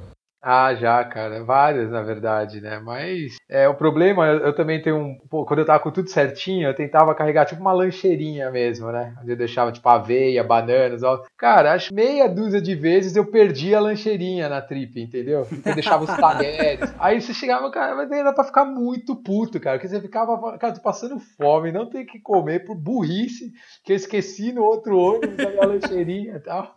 É, é muito foda, cara. Aí eu comecei a deixar espalhado. Eu comecei a deixar na bagagem de mão e no mochilão também, entendeu? Porque caso eu perdesse, né? Pelo menos tem mais uma comidinha ali e tal. Mas isso é uma coisa muito curiosa mesmo, porque como eu tenho também essa parte que eu quero levar também castanha, banana, maçã. Eu adoro levar maçã na viagem, que é, é durinha ainda, né? Ela não fica molinha, então dura muitos dias também na mochila. Mas como eu levo comida, porque eu sei que vai ser difícil ter na viagem ou lugar que eu vou, o Richard não leva. Então às vezes ele acaba comendo a minha, porque ele tá com fome e não subiu, não parou no nenhum lugar. Você fica puta? Às vezes sim, porque às vezes eu tenho uma maçã, ele nem gosta de castanha, ele ainda come fazendo careta, e eu tô tipo. Olha. não, mas assim, obviamente eu deixo ele comendo, eu não vou deixar ninguém passando fome. Mas é curioso porque ele não pensa nisso. Ele não leva. Ele, assim, qualquer pessoa que subir no ônibus, ele vai poder comer. Sabe, que aqui na América Latina, né, onde a gente tá no Paraguai, é comum entrarem no ônibus pra, pra oferecer comida, lanches e tudo mais. E não tem opção vegetariana. Assim, se tiver empanada, vai ser de carne. Se tiver um lanche, Nossa, vai ter presunto. É impossível ser vegano. Assim, não é impossível, né? Como falou, mas assim, é um desafio. Aqui é muito E difícil. comendo na rua e tal é muito difícil, cara. É, é muito difícil comendo na rua aqui, porque todas as comidas aqui tem carne ou vai ter farinha, Não, muita farinha. Quantas vezes não aconteceu essa trip assim, né? Você vai no. Porque não sei pro Gui, né? Mas pra mim, cara, o, a questão do idioma foi uma barreira gigantesca. Quanto, quanto mais restrições eu tinha, mais gigantesca era a barreira, né? Já mudando meio que de assunto, né, cara? Mas. Aí, Vai, pode ir, vai lá. Então, assim, por exemplo, você chega na Rússia, né, cara? Porra, ninguém fala inglês na Rússia direito, né? Tipo, Brasil, pá, pior, assim, ainda mais lá no interior, na Sibéria e tal, né, cara? Aí você vai lá e você tenta falar com o negócio sem carne. Ah, não, sem carne, não sei o que, blá. A pessoa entende o que é carne. Você começa sem leite, sem ovo, não sei o que e tal. Aí o cara não consegue entender que você está explicando que não tenha na massa, entendeu? Leite, ovo, etc. Então começa aquele desafio, né, cara? Então fazer assim, ah, eu quero sem carne, você quer fazer, ah, esse daqui, não, beleza, não tem nada, nada, nada. Tal. Aí você vai comprar um negócio de frango. Aí Nossa. você fala, porra, cara. tá ligado? Clássico. Não, aí eu pegava o negócio, dava uma mordida hora que eu via que era frango, né? Aí, sei lá, dava pra um cachorro da rua, tá ligado? Cacete, ficava puto, né, cara? Aí no final sobrava pão puro pra você comer, entendeu? Porra. Cara, mas eu acho que é estranho, porque aqui no Paraguai eu falo espanhol. É, o cara não sabe que eu Sim, falo espanhol. sim, E a gente foi no mercado local, e aí quais as opções? Ah, tem carne ensopada, tem sopa de carne, tem carne frita, tem carne à milanesa, é tudo carne. E aí tinha macarrão sem estar com molho ainda. E eu falo espanhol. E eu falando, eu vou querer só o macarrão, tipo, literalmente só o macarrão, sem molho, sem nada, só o macarrão. Literalmente porque eu tava com fome e eu ia acompanhar, né? Queria comer lá no mercado, conhecer e tudo mais. Mas parece que ela não conseguiu conceber a ideia de que era só macarrão, de que era possível uma refeição. E como a gente tinha criado uma amizade com a moça que tava vendendo, Talvez foi até um agrado, ó. Toma uma porção é, mais eu acho que molho. foi um, um agrado que ela foi e meteu uma, uma conchona de molho de carne. E carne ruim, convenhamos, viu? Né, eu não tenho nem pa- parâmetro porque eu nem sei o que é uma carne boa, né? Porque eu não gosto do gosto. Mas aí no que ela me deu, ela me deu meio feliz, sabe? Tipo, como se fosse um agrado. E aí eu, ah, meu Deus do céu. Ah, E eu sei falar espanhol. Mas só você vê, isso, isso acontece aqui no Brasil também, cara. Às vezes você chega em algum lugar, vai no interior do Brasil e tal, e fala, ah, você tem opção sem carne? A primeira coisa que eu dizer, ah, tem peixe. Sabe, Não, sem peixe, sem nada, tal, blá, blá, blá. Então, se você começar a entrar no. Ah, e não, mas ah, na massa vai leite, não sei o que. Não, não vai leite. Ah, na massa vai não sei o que lá. Não. Aí de repente você gosta, nossa, gosto de manteiga, cara. Porque você tem que se perguntar aí especificamente, entendeu? Tipo, vai leite, vai ovo, vai não sei o quê. Não, mas vai manteiga. Pô, mas você não falou que vai manteiga. Aí o cara fala assim, ah, mas você Mas- não falou que e- não comia manteiga, tá, entendeu? Não, mas é porque eles não entendem o Conceito, é, né? Assim, é realmente uma questão cultural, exato. Então, como assim manteiga também não pode? Não era carne? é. Não era nada de origem animal, mas como assim manteiga é origem animal? Tem gente. Assim, eu vou contar uma história que é triste demais. Eu tenho uma priminha de 7 anos, né? Quer Ah, dizer, essa na história, época ela vai. tinha 6, 7 anos. E a gente tava num churrasco de família, né? Minhas cenouras e minhas berinjelas lá na churrasqueira, com, com o resto da carne do pessoal. E minha priminha tava comendo uma coxinha de frango. e lutando com o nervo da coxinha de frango, sabe? Aquela parte de cima que você fica puxando eternamente e não, não tem como tirar, né? Mas ela tinha seis anos, ela tava lutando lá. E aí ela jogou no prato muito desgostosa da vida, assim, muito angustiada, frustrada. Aí o que foi, Rafinha? Aí ela, esse frango tá com semente. Ela não sabe o que é um frango. Ela não sabe o que ela tá comendo. Sim. Ela falou isso. Esse semente tá com frango. Ou essa semente, esse frango tá com semente. Porque ela não sabia o que, que era aquilo, sabe? Assim, é uma desconexão também com o alimento muito grande, muito grande. E no interior, as pessoas também não têm essa. Porque pra eles, assim, você fala, ah, eu vou querer sem carne. Ué, mas você vai comer o quê? Porque para eles, a base do prato é muitas vezes a carne. Sim. Então, o interior de Minas, o interior de Goiás, que são as regiões que eu mais fui, que tinha essa, essa base alimentar carnívora, não, não fazia sentido um prato sem carne. Eles não conseguiam conceber a ideia mesmo de um prato sem carne. Então, aí, até nesse ponto ainda da comunicação, né, tal, né? Então, o que, que eu fazia, né? Toda vez que chegava num país, você aprende lá aquelas palavras básicas, né? Oi, tchau, né? Obrigado, não sei o quê. Aí eu perguntava sempre também como falava vegetariano, né? E aí eu aprendia lá a palavra, tá? Porque eu chegava nos, lugares e falava, né? Ó, vegetariano, não sei o que, não escrito e tal, né? Beleza. Aí eu vou só contar mais uma história aqui desse, da, do desafio do idioma, né? Na China, por exemplo, né, você tem ali é, a, eles usam o kanji, né, cara? Às vezes um símbolo é quase uma frase inteira, né, uma palavra, etc, né? Aí, quando eu cheguei lá, eu perguntei como falava vegetariano, né? Aí o cara falou um negócio tipo suda. Eu entendia isso, suda. Mas toda vez que eu falava essa palavra, ninguém me entendia, cara. Ninguém fazia assim, o que você tá falando, né? Não entendiam. Aí eu comecei a mostrar o símbolo, né? Eu conheci os caras e falava, como que é o símbolo de vegetariano? Aí o cara me mostrou lá o símbolo. Mas, de novo, não é que aquilo lá significa exatamente vegetariano. Aquilo lá tem vários sentidos. Claro. Aí, tanto que eu colocava no Google Tradutor, né, aquele símbolozinho, aparecia tipo assim, é, pleno. Aí, tipo, pleno, assim, algo puro, sabe? Vários significados, tipo, pleno, puro, não sei o que, blá blá. Aí chegava a cara da pessoa, suda, suda, o cara, tipo, suda, o que, que você tá falando? Aí, aqui, tá, mostrava um negócio, beleza. Bom, o cara olhava assim, ó, começava a rachar o bico, começava a falar que eu tava louco, tá ligado? Não rolar, simplesmente não Imagina, você pega e levanta pleno, mostrar pra ele assim. Mas, mas, como é que saía no final? O que, que o cara fazia? Dava mais risada ou você tinha que mostrar um prato de um macarrão com então, legumes? Uma das sortes, cara, é que na China tem muito cardápio com foto, com imagem, etc, sabe? Aí depois que eu já tinha aprendido uma meia dúzia de prato, eu apontava. Ah, esse aqui, ó, esse aqui, ó. Aí o cara fazia lá, era um noodles com tomate, que não sei o que lá, sabe? Era um tofu, não sei o que lá. Eu, era só apontando mesmo.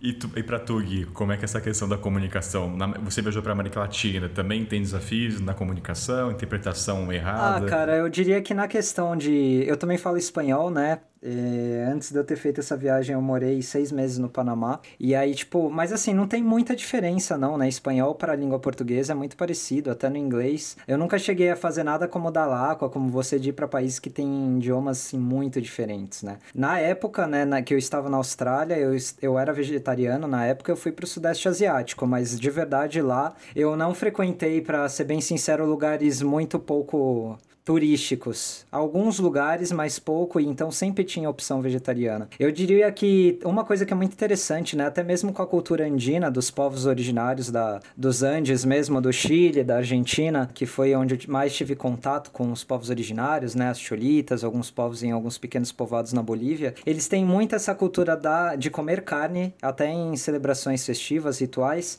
mas sempre existem legumes que acompanham a carne também, né, em, em festas, celebrações religiosas e tudo mais. Então, quando você está no meio de uma festividade, pelo menos eu não tive nenhuma experiência aonde, aonde eu tivesse a obrigação de me alimentar de alguma carne ou algum produto de origem animal. Eu simplesmente meio que desconver, desconversava e acabava comendo outra coisa, entendeu?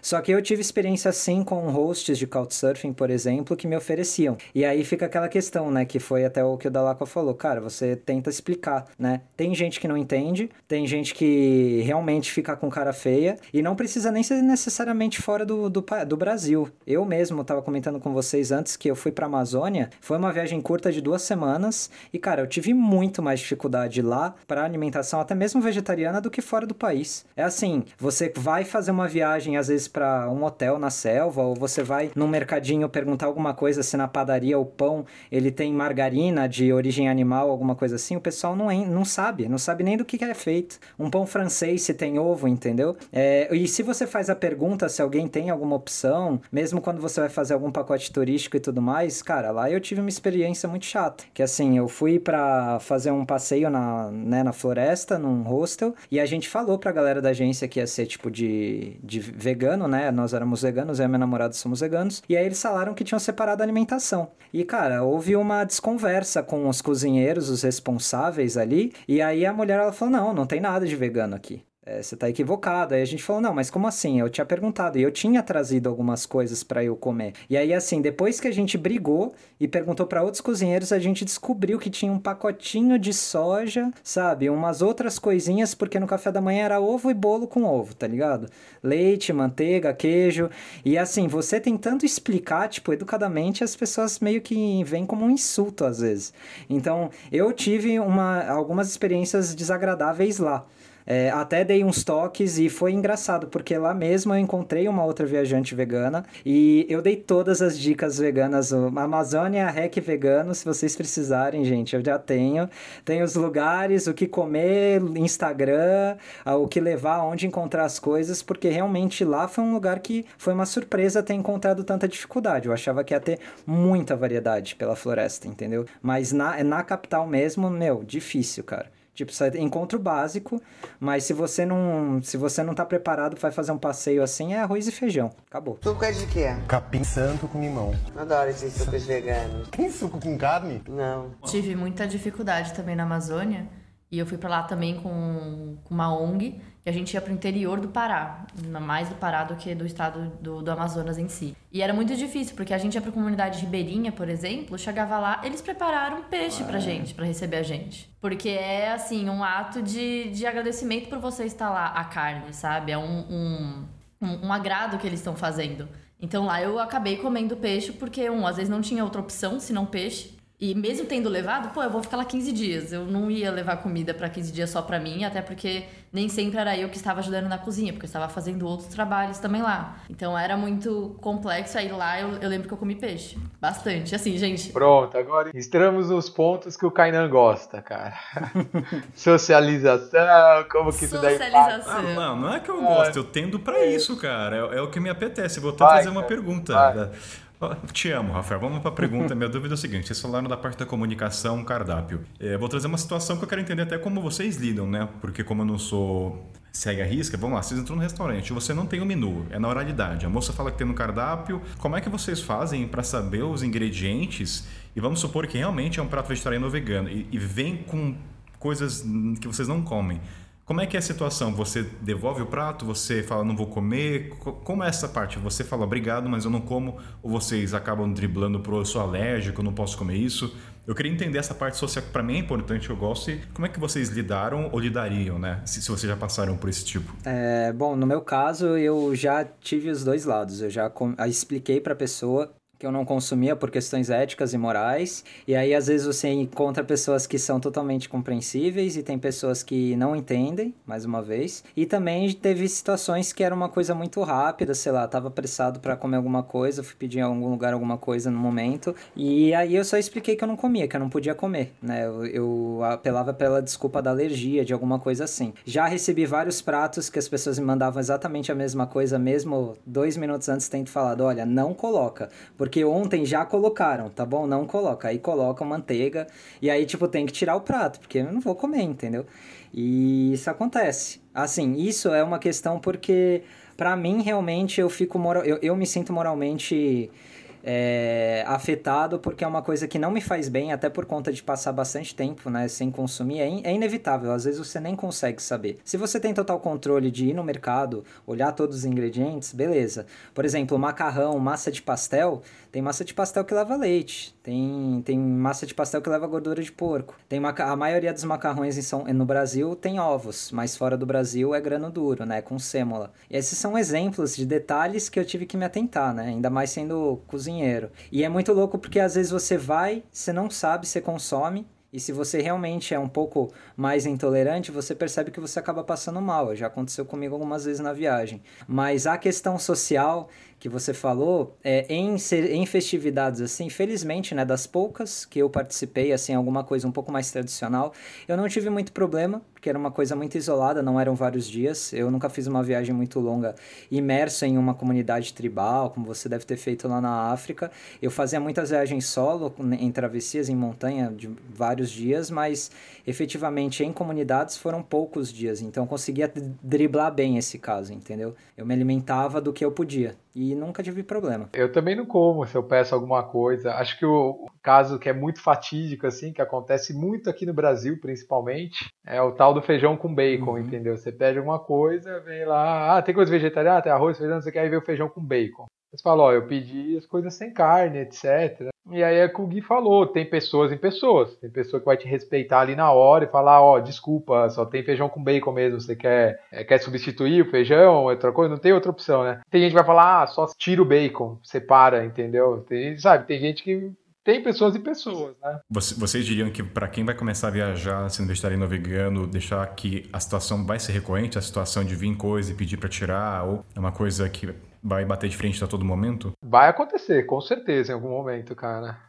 Mas não todo momento, assim, mas Vai acontecer. Depende do quanto mais restrição você tem, mais vai acontecer, né, Gui, eu acho. É, né? eu também diria isso, porque da mesma maneira que eu tive muita dificuldade em alguns lugares, teve lugares que eu tive extrema facilidade. Eu acho que depende muito da cultura do país, assim, é, é muito louco. Por exemplo, o Equador, que foi o lugar que eu passei mais tempo nessa viagem, eu tinha muitos, existiam muitos pratos, né, que tinha é, alimentos de origem animal, mas eu consegui encontrar muitos pratos típicos sem origem animal. Eu mesmo gosto muito, né, dessa riqueza gastronômica. E aí eu acho que a gente até entraria numa outra pauta que você mencionou uma vez, Kaina, de veganizar antes do podcast, né? Sobre alimentos que daria para transformar uhum. para sentir um pouco da cultura local. Eu mesmo trabalhando com gastronomia, eu tinha muito interesse por isso e tive experiências bem felizes relacionadas a isso. Eu tive pessoas que me hospedaram que fizeram a versão vegana dos pratos. Exatamente. É, tive pessoas que me ensinaram como fazer pratos típicos veganos. Encontrei cozinheiros e pessoas veganas dos países, porque a comunidade vai se estreitando para um nicho e você desacredita. Na hora quando você vê,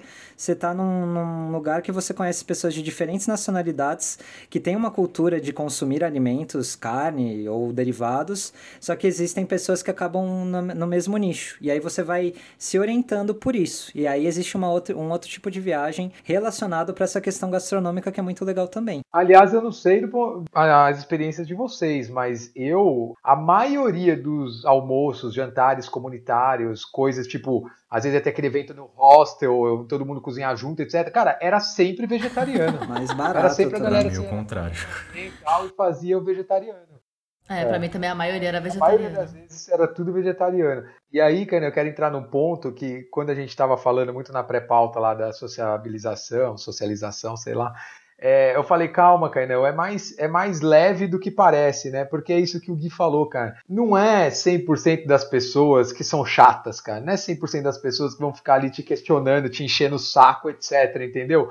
Você tá na casa do cara, couchsurfing, etc. Você fala que não come carne. Cara, é, a, a, grande maioria, cara, vai tentar te agradar de outra forma. Ele vai querer mostrar que no país dele tem algo sem carne, que é gostoso, que é interessante, e vocês vão fazer junto, e vai ser um puta de um programa legal e etc. Entendeu, cara? A minoria vai ficar ali te questionando e querendo te enfiar alguma coisa que ele faz muita questão que você coma, etc, entendeu? É, eu te entendo. Aí eu só vou entrar na minha ótica o lado jornalístico e, e tentar não intervir naquela situação religiosa ou tribal. É que assim, são, são situações muito específicas, mas eu vou te dar um exemplo.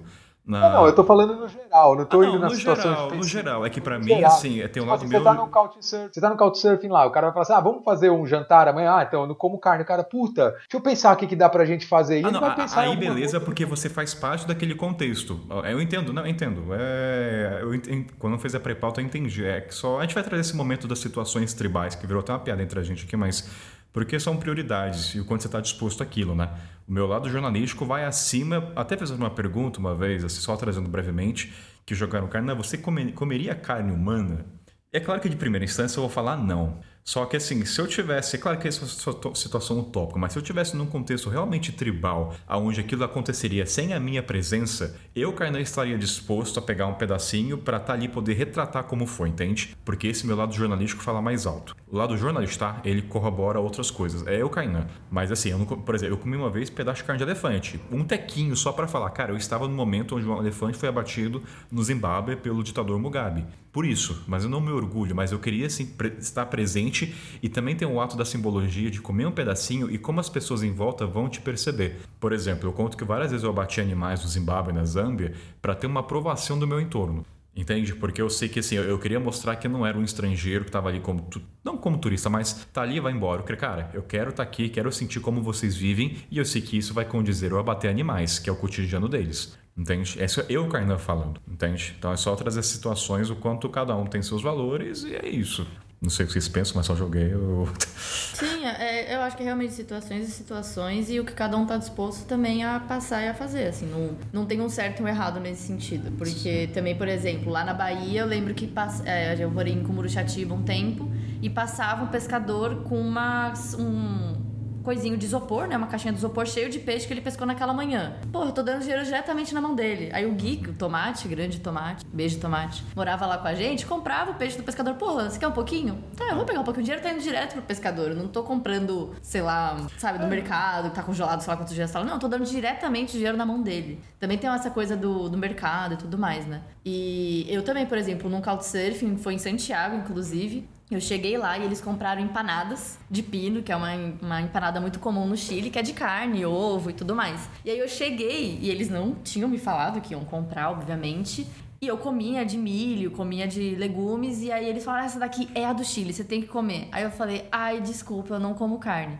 Eles super foram receptivos, super amorosos, tanto que no dia que eu fui embora, eles fizeram questão de me levar num lugar lá em Santiago que tinha empanada de pino de carne de soja. Que era assim, eu preciso que você prove a comida local do meu país e vai ser uma comida que você vai poder comer. Então, assim, eles caçaram um lugar que tinha empanada de pino vegetariana. Eu não vou saber onde é que fica, infelizmente, gente. Mas é, foi um carinho muito grande da pessoa. E também quando eu tava no, no Equador, inclusive, que é eu passei a Páscoa com uma família e aí eu falei para eles, né, ó, eu não como carne e tudo mais, e era Páscoa para 30 pessoas, então teve animal, eles fizeram churrascão, fizeram várias coisas, mas tinha uma sopa de 12 grãos. Que assim, eu me entupi dessa sopa. Eu comi uns quatro baldes daquela sopa chama sozinha. Fanesca. Peidei que nem uma condenada, né? Oi? Fanesca chama. Fanesca, nossa, eu tava caçando esse nome a minha vida toda para tentar fazer essa sopa. E assim, é muito gostosa, 12 grãos. Eles fizeram e eu levei marmita depois. Sabe? Assim, as pessoas também é, te acolhendo é muito gostoso essa parte. Mas. Mas todavia. Todavia, contudo, entretanto. Não. Corumbá. ah, que, que é Corumbá? O... Corumbá, Clara. Ah, quer contar? Daí joga. Ah, se quiser eu posso contar também. É, conta rapidinho, daí a gente joga pros dois. Vou trazer. Eu e, eu e Kainá, a gente tava numa, numa pousada, né? Lá em Corumbá, no Mato Grosso do Sul. E a gente chegou numa pousada e a moça falou: Ó, oh, tem, a gente tá servindo janta para umas pessoas que estão hospedadas aqui todos os dias. Se vocês quiserem, vocês podem comer. E aí, no primeiro dia eu fui, peguei o prato normal, arroz, salada, tinha uma abóbora lá, nem lembro. Mas eu não peguei as opções que tinham carne. E aí o, ela chegou e falou: Ah, você não come carne? Aí eu falei: Não, não, eu não como. Ela, putz, eu não sabia, desculpa. Eu falei: Não precisa, assim, eu nem tava pagando o jantar. Eu falei: Tá tudo bem, não, não precisa, não, não precisa se preocupar. E aí no dia seguinte eu vou, tinha um pratinho específico para mim sabe? Assim, você não come carne, então tá aqui o teu prato, assim, tava com muita coisinha, muito gostosa, assim, foi um carinho muito grande, mas ao mesmo tempo eu fiquei me sentindo meio mal. Não porque... deveria, mas... Não, é... não, não, eu sei que eu não deveria, né? Mas é também a questão de receber um afeto... Sim, é gostoso. É gostoso, mas eu ficava, você não devia ter se dado assim. ao trabalho disso, sabe? Exatamente, assim, eu consigo me adaptar com o que tinha não, lá. Devia sim, devia sim. Não deveria. Devia. Inclusive, Clara, muito obrigada, você é um amor. mas é, é, é um carinho que às vezes, para mim, às vezes passa e eu sinto que eu estou atrapalhando, confesso.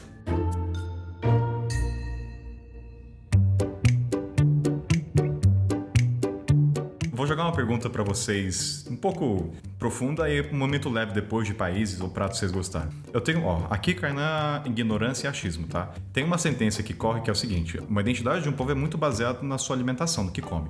Vocês, aí eu queria saber se vocês sentem que conhecem menos a cultura daquele país devido à restrição que vocês têm. Uma pergunta que eu tenho curiosidade: vocês sentem que deixam de conhecer com mais profundidade, mais profundidade um país porque a alimentação de vocês é mais restrita? É mais reduzida a pluralidade de opções de pratos que vocês têm? Ou não? Isso não passa pela cabeça? Bom, da minha parte, eu acho que felizmente foi o contrário, cara. Mas assim, não na questão só da alimentação com animais, porque assim, existem os pratos, dá para perceber o que se pode fazer. Provavelmente eu não. Provavelmente não, né? Com certeza não provei nenhum prato relacionado a, a animais. Mas por outro lado, uma coisa que eu fazia constantemente enquanto eu viajava era descobrir novas verduras que não tem no, no Brasil, né? Então, assim, cara, eu ia no mercado, sei lá, zanahoria blanca, né? Que é um. É cenoura branca. Na verdade, é um prato que ele tem outro nome em português, eu nem vou lembrar agora, mas ele é um, é um legume que é muito consumido em Portugal. E não veio pro Brasil, mas eles consomem muito nos Andes. Ele é melhor produzido lá. Tomate de árvore ou tomate inglês, que aqui você encontra com muita dificuldade, eles fazem suco.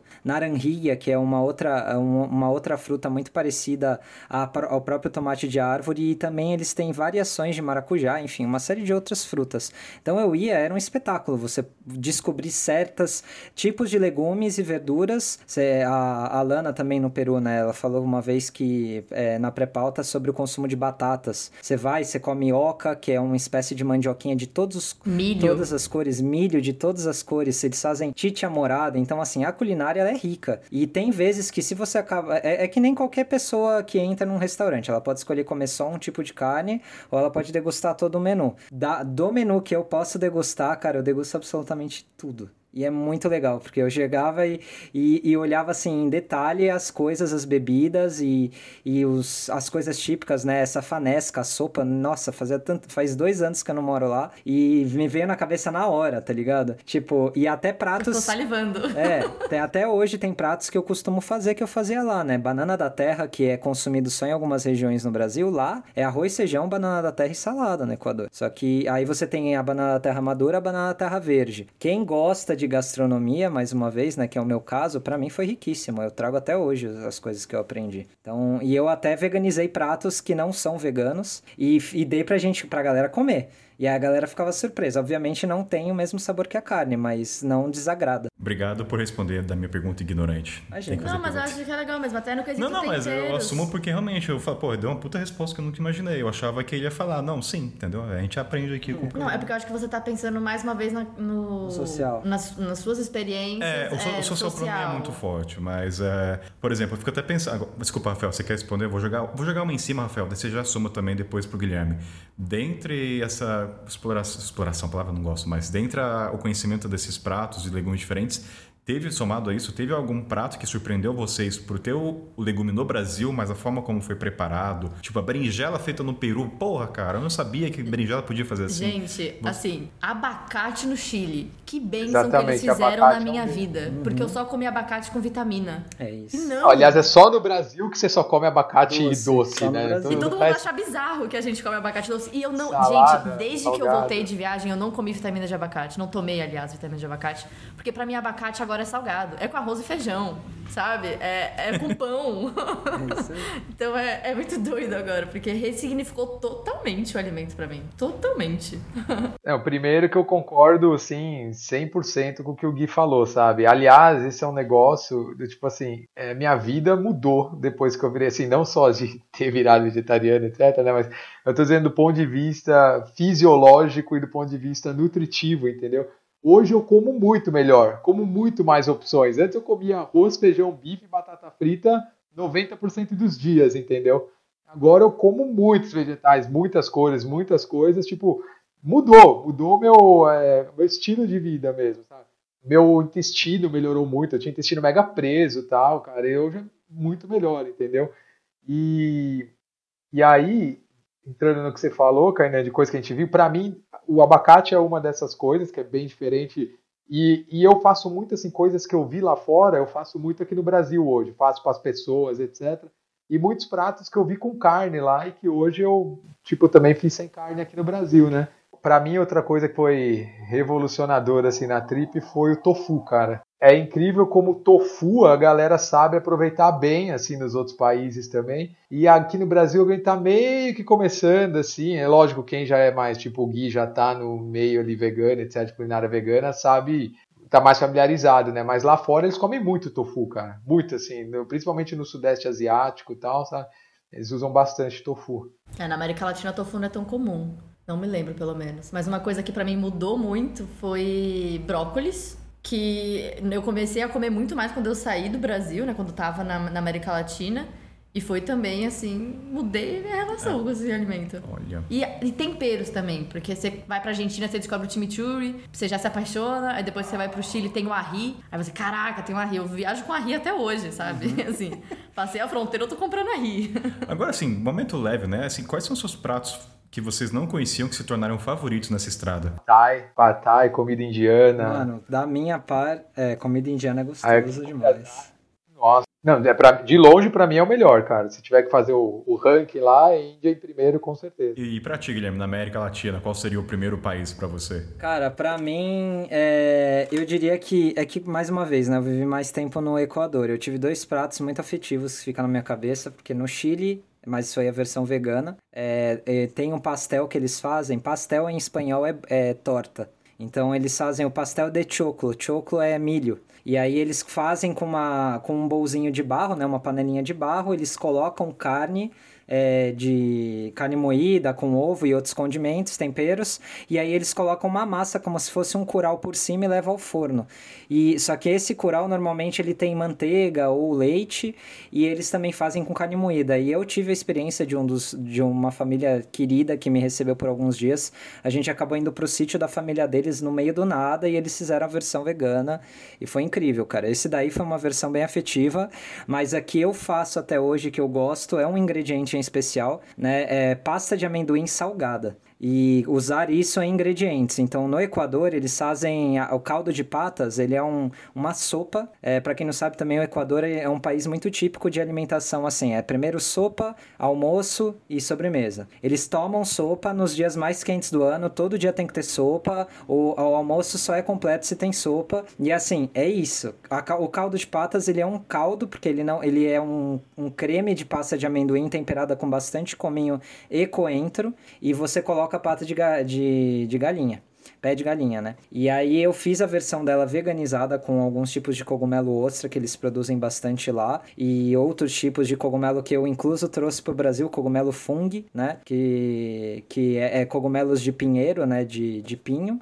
É, você encontra aqui em zona cerealista, em casas a granel, não é um ingrediente muito usado aqui, mas lá eu comia demais. E aí eu fiz a versão e, cara, pasta de amendoim para você fazer uma cebola caramelizada, misturar com banana da terra. Ele é um ingrediente assim incrível. Eu compro a pasta de amendoim sem estar açucarada e eu uso até hoje nos meus pratos. Só um paralelo aqui. Você conhece, tem um, tem um restaurante congolês ali no Maré, Vila Madalena. Você conhece o Congolinária do Pichu? Cara, ele faz uma couve com Sim. pasta de amendoim, que ele chama couve na muamba. Cara, é algo. Vai lá e tenta aprender como faz. Aí você me passa a receita. É... Não, é muito bom, mas é um negócio, é um processo, é de demora para fazer, etc. Não é simplesmente jogar a pasta de amendoim na couve, né? Cara, é muito bom. Suco é de quê? Capim santo com limão. Adoro esses sucos veganos. Tem suco com carne? Não. A da pasta de amendoim, a Carol, Carol Cieira, aposentada do podcast Mochileiro Sem Pauta, ensinou, me ensinou a fazer e isso também revolucionou a minha vida. Porque era um alimento que eu não comia muito, que eu não gostava muito, e depois que ela me ensinou a fazer a pasta de amendoim, eu faço direto. É, assim, isso é muito legal, muito. né? Quando, assim, eu não sou vegetariano, mas quando eu sou apresentada legumes que não é do nosso cotidiano no Brasil. Mafê que a Carol faz, mafê. Não, mafê, lentilha, lentilha. Eu não chamo de comprar lentilha, até que alguns países na África usam muito lentilha. Então, assim, é, sai um pouco. Grão bico, cara, eu nunca achava grão, grão bico com gosto. Hoje em dia eu acho saboroso. Grão de bico. É, desculpa, grão brico, tá bom? Grão eu, de eu, bico, eu... grão brico. ah, eu falo errado às vezes, tá bom? Às vezes a gente confunde aqui.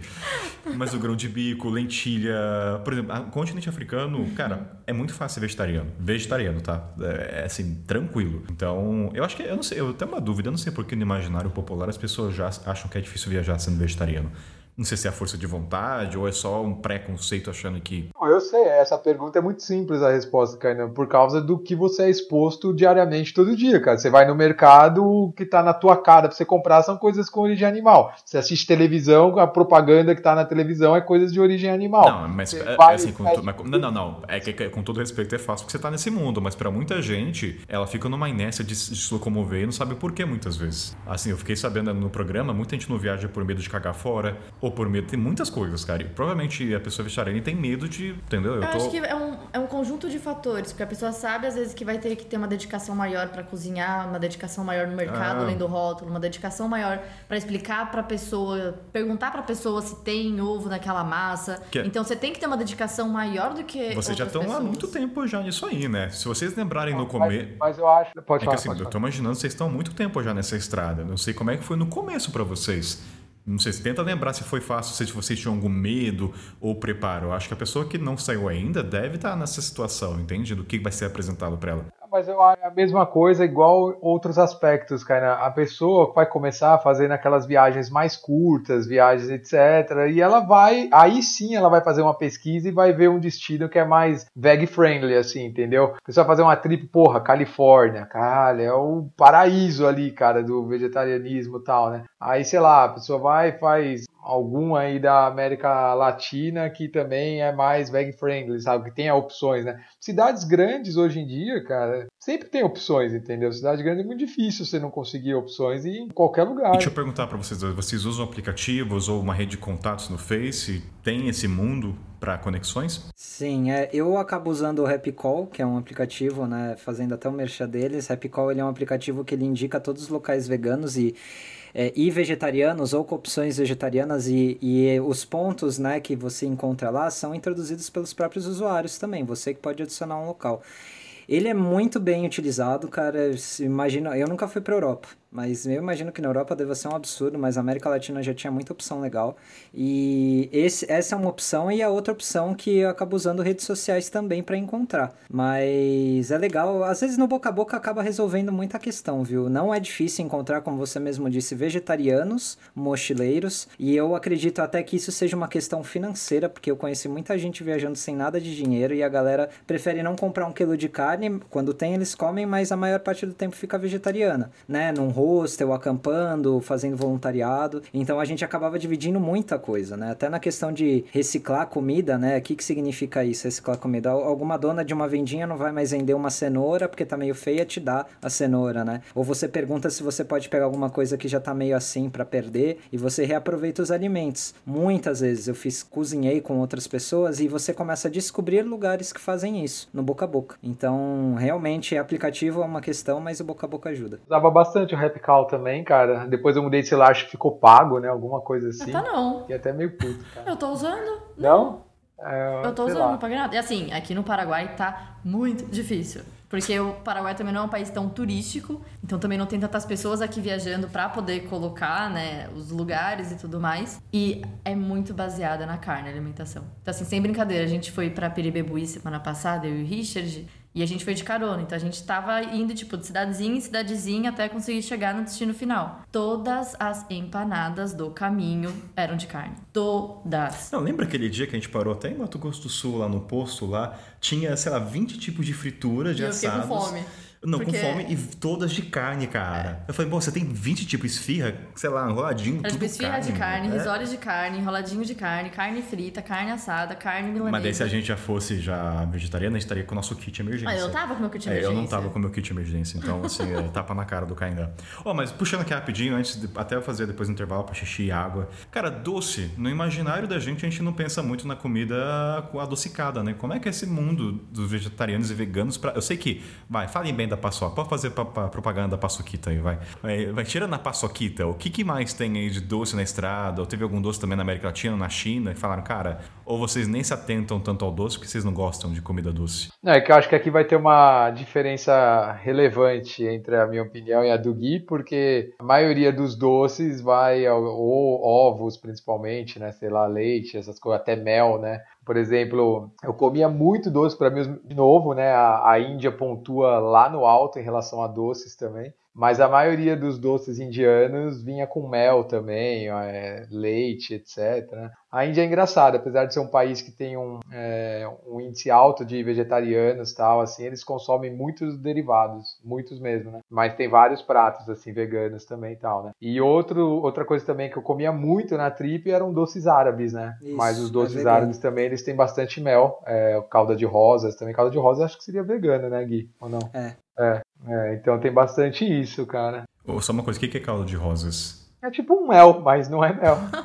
Que explicação maravilhosa de Rafael Dalacqua. Não, mas é isso mesmo, é que tipo, é, é como se fosse uma espécie de néctar líquido, né? Eu também não saberia dar a definição exata, mas é, por exemplo, quando você. O maple syrup, por exemplo, é tipo isso, só que mais suave. É o, do- é o caldinho típico de um doce árabe.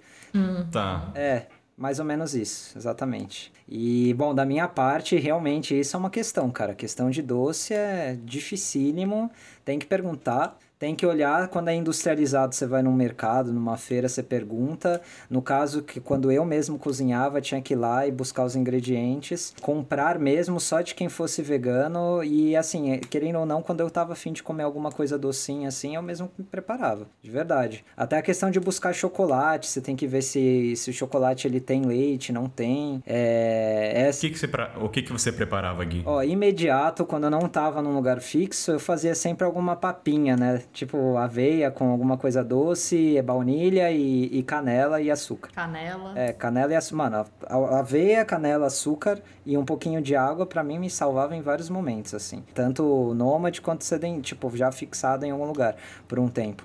Agora, eu mesmo, né, como eu já sei, eu sei fazer algumas coisas de doce, eu preparava. Eu sei fazer brigadeiro, sei fazer tudo na parte vegana. Brownie, pão de mel, no caso eu faço com melado de cana. Então, assim, ingredientes que às vezes são simples, um bolo. Nossa, cara, eu, eu viajava com uma forma de bolo. Você perguntou alguma coisa que eu viajava ainda meio esquisita?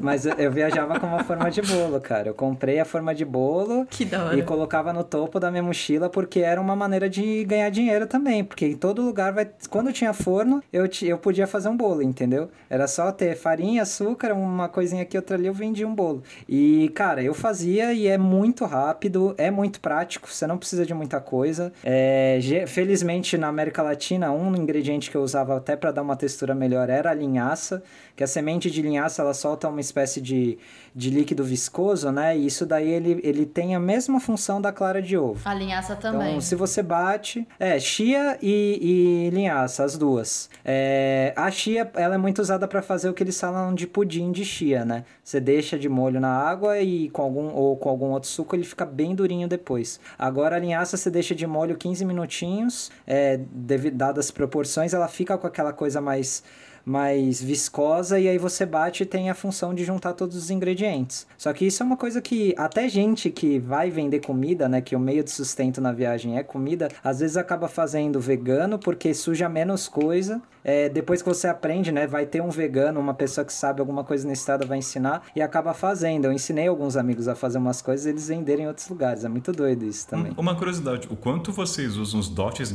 culinários de vocês para introduzir a alimentação vegana e vegetariana e mostrar que nem, não é aquela coisa sem sabor que tá ainda no imaginário das pessoas. Vocês usam desses momentos, falar, ah, você nunca comeu comida vegana e vegetariana? Deixa eu preparar o melhor feijão egípcio Curry de grão de é, se- é, já passaram situações como essas, vamos trazer histórias aí que se vocês tiverem. Vem um cara e fala, ah, Guilherme, comida vegana é uma merda. Não tem gosto. Aí fala, é, então pera, eu vou fazer o melhor. Situações. Ô, Kainan, eu tenho um exemplo empírico pra você, É. cara. Fala lá com o nosso amigo Yehia, lá do Egito. Pergunta se ele gostou mais do seu estrogonofe ou do tailandês que eu fiz lá na casa dele. Pode perguntar, Mas, fica à mas você vontade. quer compa ó, ó, Que comparação. não, essa comparação é ridícula que você tá fazendo, porque lá era uma questão social de agradar o meu rush. Eu não estava querendo introduzir uma comida vegetariana. Pode parar de me colocar nessa aqui. Não, mas não é introduzir uma comida vegetariana que a gente faz os pratos Não, vegetarianos. mas pra não negar, às vezes eu faço. A única vez que eu faço estrogonofe vegetariano é porque eu substituo o frango por pinhão cozido. Pinhão?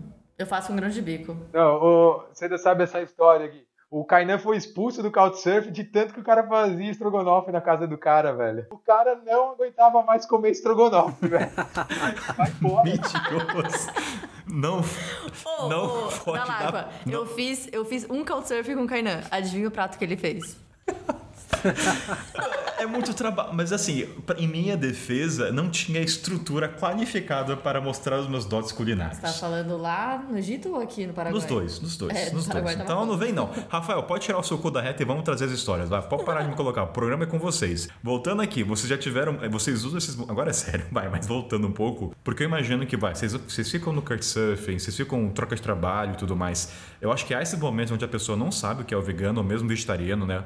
E vocês têm que explicar. E aí muitas vezes eu acredito que isso miga para a parte do preparo mesmo. Então tem esses momentos que a pessoa não sabe e você capricha mais. Como é que é esse momento de passar a informação de uma maneira que não seja invasiva ou seja uma maneira que a pessoa consiga absorver? É muito mais pelo paladar ou muitas vezes também é só pela oralidade? Assim, eu gosto de cozinhar, né? Eu gosto de cozinhar e sempre que eu tô fazendo couchsurfing também, eu gosto de cozinhar na casa da pessoa, etc. Então, geralmente eu aviso a pessoa um dia antes, né? Ah, vamos tomar um café amanhã, né? Fazer um café da manhã pra gente, etc. E aí, por exemplo, outra coisa que eu aprendi durante a trip, eu descobri o tal da avocado toast, né, cara? Que aqui no Brasil até então eu não comia mais. Cara, então sempre que eu ia fazer um café da manhã, eu fazia meio que um brunch, assim, pra, pra pessoa, entendeu? Então eu fazia, tipo, uma torrada com, com, com bastante abacate, bem temperado, muito limão, muito alho, etc.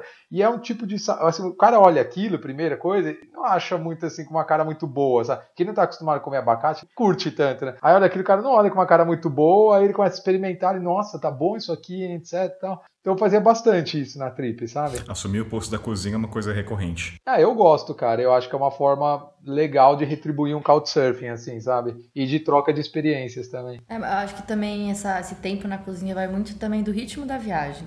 Porque acho que quando eu tava na Bolívia, eu tava já pra encontrar uma pessoa depois no Peru, então eu fiz uma viagem um pouco mais rápida do que eu gostaria. Então, como eu estava menos tempo nos lugares, eu acabava comendo, é, cozinhando menos. Então, eu comia muito um sanduíche de abacate que tinha lá, que era, era o pão e abacate, temperado, era isso. E eu comi mal na Bolívia, assim, confesso. Ah, era muita sopa, muita coisa, mas eu não, não comia tão bem quanto eu poderia. Tanto que eu saí da Bolívia e meu cabelo tava caindo. Eu tenho foto, assim, de eu saindo do banho e tufos de cabelo colado na parede, né? Porque eu tava comendo mal, mas porque eu tava viajando rápido. Então eu não estava dedicada muito na cozinha. Que é algo que eu acho que é necessário pra quem tá com essa, essa restrição alimentar, né? Suco é de quê? Capim santo com limão. Adoro esses sucos veganos. Tem suco com carne? Não. A minha questão é, sempre foi, eu sempre acabava me jogando na cozinha, independentemente da situação. Tipo, fosse couchsurfing, fosse algum evento, eu acabava assumindo essa postura até porque é algo que eu gosto. Eu gosto muito mais de cozinhar, eu tenho, eu sinto muito, é um prazer mesmo poder cozinhar para outras pessoas algum prato e às vezes fazer alguma coisa meio que improvisada. Eu gosto, não tenho nada de receita. Receita, para você ter ideia, eu só fui fazer as receitas estabelecidas direitinho quando eu comecei a, a vender recorrentemente, porque senão era tudo meio que na hora, muito empirismo aí. Só que as coisas saíam muito bem. Então, assim, você até perguntou outros doces que eu acabava fazendo. Panqueca, por exemplo, às vezes colocam leite, ovos, né? Eu faço panqueca sem nada de ingredientes de origem animal. É uma coisa barata, comprar um quilo de farinha me rendia muito mais do que comprar, sei lá, uma sacola de pão. Então eu sempre andava com um pouco de farinha em casa, tipo, ou na mochila, onde fosse, misturava minhas coisinhas e fazia. E cara, era sempre foi um ato de troca e de agradecimento no Couchsurfing e também para pessoas que eu acabava de conhecer. Realmente é uma coisa que eu, que eu trabalhava bastante nisso, mas é porque também é, vai muito dessa questão individual, né? Se a pessoa tem aptidão ou não. E acho que também, quando a gente tá em Couchsurfing, normalmente nós estamos diante de uma cozinha que já tem uma certa estrutura. Agora também tem muito caso que você vai num hostel e assim, não é muito difícil de cozinhar com os utensílios que você tem, com o fogão, às vezes que assim, com tudo, sabe? Você não tem uma estrutura para cozinhar, o que também dificulta muito a viagem, pelo menos os, alguns lugares que eu passei. Fora que tem ho- hostel que não tem cozinha, né, Lana? Dependendo do país, é, é bem comum o hostel não ter cozinha. Na China, por exemplo, era difícil o hostel com E aí cozinha. você comia mais na rua mesmo. Porque eu sempre procuro. Ah, eu comia mais na rua. Mas era difícil. Alguns países é difícil. Quando eu tava no Equador, o primeiro lugar que eu acabei ficando mais tempo foi três meses numa cidadezinha de 500 habitantes na, na costa. E, cara, eu, tá, eu juntei, conheci uma galera na Bolívia, né? Dois artistas brasileiros que eram veganos e um casal de colombianos que eles tinham conhecido no Couchsurfing. Enfim, a gente decidiu buscar um lugar. E no meu caso, lá, uma coisa que é muito interessante, né? Coisas que a gente não encontra lá fora que tem muito aqui no Brasil. Panela de pressão, artigo de luxo. Caríssimo e artigo de luxo. Não dá para Eles vão fazer feijão, cara, é 5 horas cozinhando feijão. É uma coisa que não, não é brincadeira. E, e é uma comida que eles consomem com frequência. É muito difícil ter uma panela de pressão. E forno, gente, quem usa forno? Eu uso forno direto. A gente tava buscando uma casa para alugar por alguns meses. Eu nem me importava com geladeira. Eu chegava e perguntava: tem fogão com forno? Porque eu trabalho com isso. E aí a gente achou uma casa que era minúscula, que a gente pagava menos de um dólar por dia para viver, era, sei lá, 100 reais por mês. E tinha um fogão com forno, mas não tinha geladeira. E a gente morou três meses lá e foi incrível. Só que assim, eu tinha que cozinhar todo dia. E eu, mano, a gente pegava comida reciclada da feira. Todo dia era uma experiência gastronômica diferente. Era o que tinha, entendeu? É, eu acho que eu, eu acabei não comentando do doce, né? Porque eu tenho uma questão com doce muito forte, que é o chocolate, que é a TPM. E pra mim é muito difícil ficar sem, sem doce. Então, assim, eu não conseguiria, acho que, ser vegana por conta do chocolate. Fico sem leite, fico sem queijo.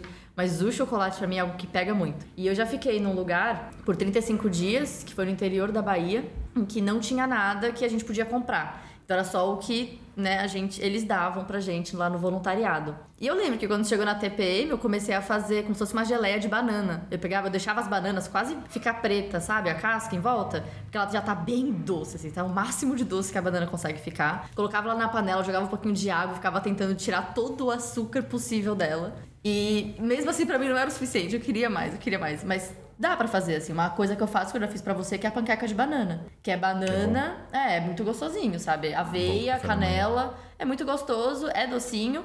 Mas tem como, mas é mais difícil, é o que o Rafa estava falando. É, é um estudo, é conhecer mais e até conhecer melhor a gastronomia, né? Você vai vendo, a gente Sim. no Brasil acho que a gente é muito restrito a alho, sal, arroz, feijão, carne e um tomatinho, né? É, então, e até de descobrir temperos, né? Que eu tava falando do arri e tudo mais. É, você falou que carrega uma forma de bolo, né? Uma coisa estranha, entre aspas. Quer dizer, é estranho que eu carrego que é o, o, como se fosse um moedor de pimenta do reino. Não, é estranho sim. Só, é Só que é moedor, eu, ao invés de ter pimenta do reino dentro, tem linhaça. Porque por conta de hormônios femininos eu preciso consumir ômega 3. Como eu não quero consumir peixe, eu vou triturar a linhaça no prato antes de comer. E aí eu carrego um negócio de madeirinha que é de triturar a ah, pimenta do reino, só que tem linhaça dentro. Ah, todo mundo carrega. Não é né? comum. Eu né? carregava mas... azeite comigo é direto. É verdade, é entendeu? Porque, cara, eu não suporto margarina, assim, eu, eu, às vezes, mas. Ele carregava um vidro de azeite quando ele Mas o contexto do continente africano é diferente. Capital, é. enfim, não é o ponto. Contexto diferente. Contexto diferente.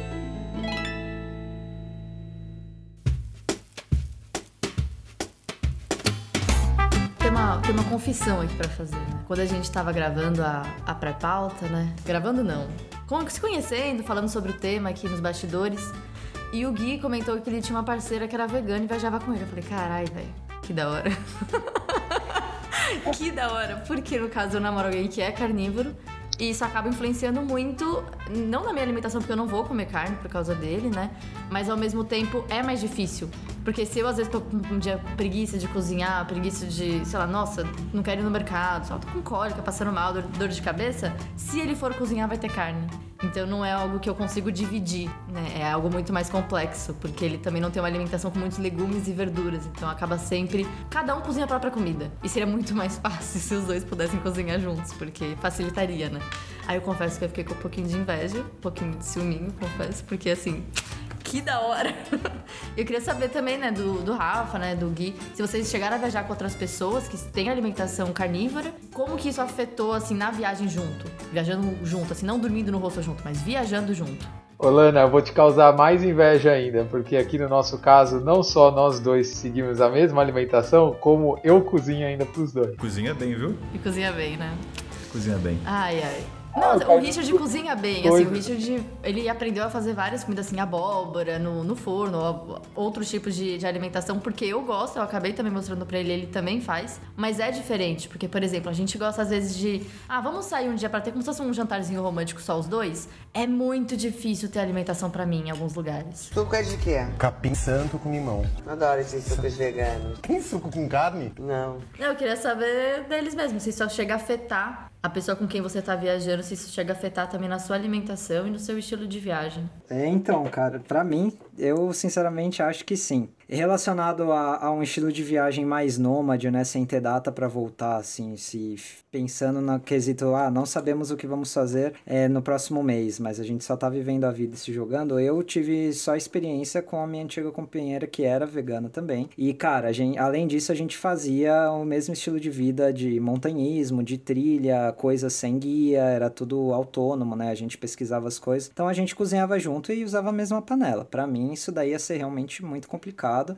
foi uma coisa muito que facilitou, mas eu também vou jogar para outro ponto, né? No quesito de couchsurfing, de experiências sociais, aí jogando até pro Kainan, quando a gente chegava no couchsurfing, a pessoa eh, oferecia um dulce de leite, né? Um doce de leite, uma ma manteiga. Ela, ela era mais vegana por necessidade, porque ela tinha excesso de uh, pedras no rim de cálcio por excesso de alimentação de, de laticínios enquanto ela era jovem. Ela era de família mineira e tomava muito, muito leite. E ela, ela descobriu isso porque ela tinha pressão alta. E descobriram que estava vindo por causa do excesso de trabalho dos rins, cara. Ela teve que fazer tratamento até para quebra de pedras por ultrassom.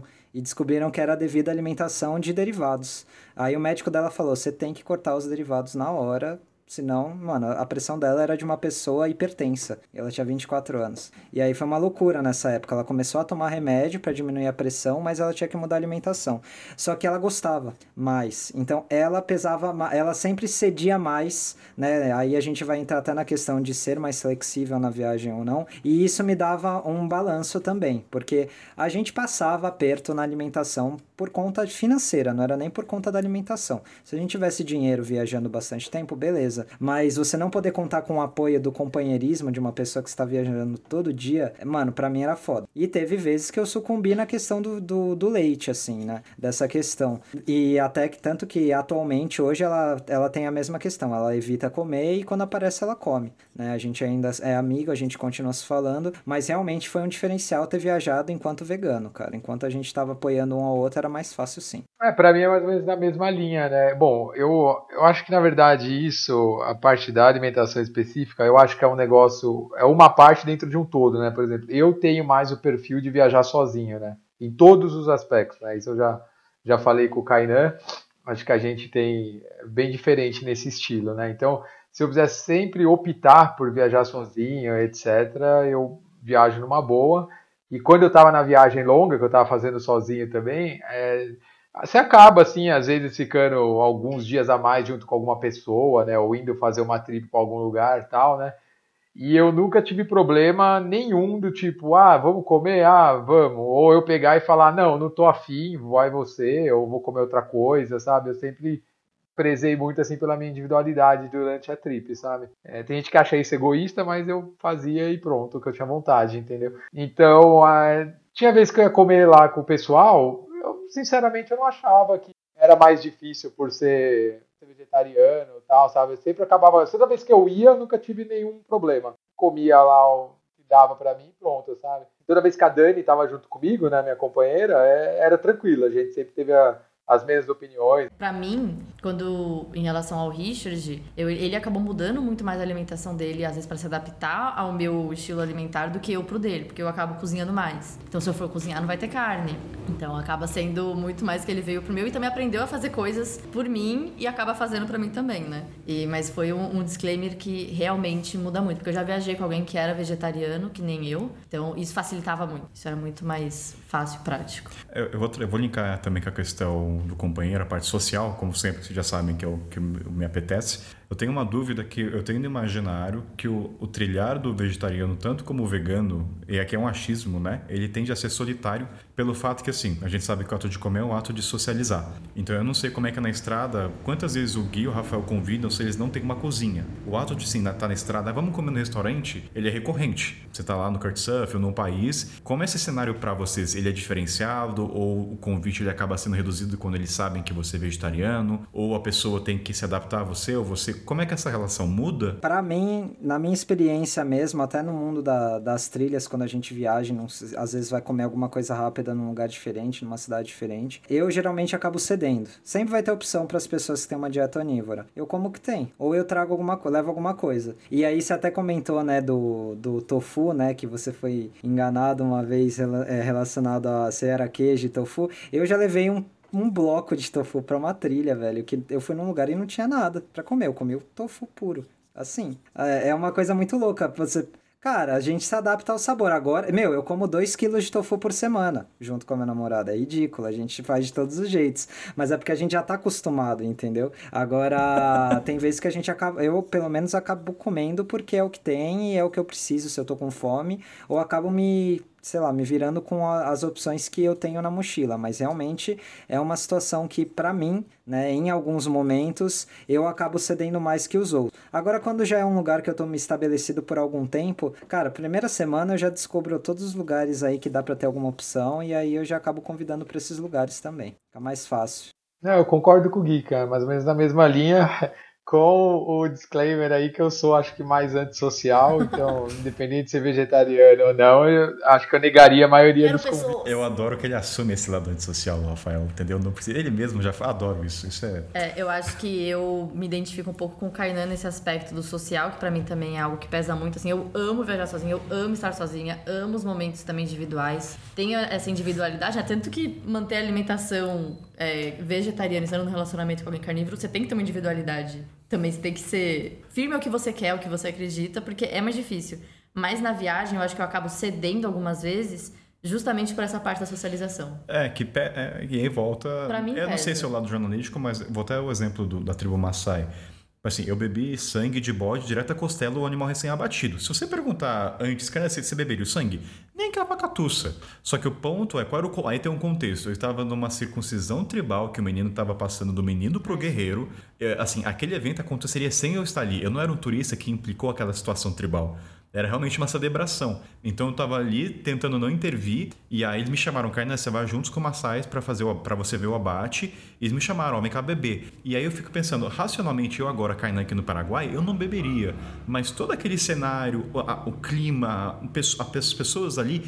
Foi tão. Essas pessoas perguntam, Kainan, foi difícil? Eu falo assim, cara, foi a coisa mais fácil do mundo beber aquele sangue, sem sacanagem. Porque a atmosfera daquele momento era tão séria que eu nem. Assim, você. Eu abdiquei de todos os valores que eu tinha. Entende? Naquele momento, o Kainan falou: esse aqui é o momento que eles Massai, eu vou beber e eu quero tentar retratar isso. É Eu claro. Vou me inserir nessa cultura É, como ela aí, é. por exemplo, eu acho e é que, não sei se pro Gui, sabendo que isso poderia acontecer, eu acho que, não sei, você talvez evitaria já estar numa situação dessa, entendeu? E eu sei que eu vou estar exposto, então eu já sei que, assim, isso pode acontecer. Como eu falei da carne humana, uma situação hipotética. Se eu não for intervir, eles estão comendo porque eu tô ali, talvez eu comeria, porque isso pra mim é mais importante, é, não intervir, entende? Mas aí pode ser até um programa de...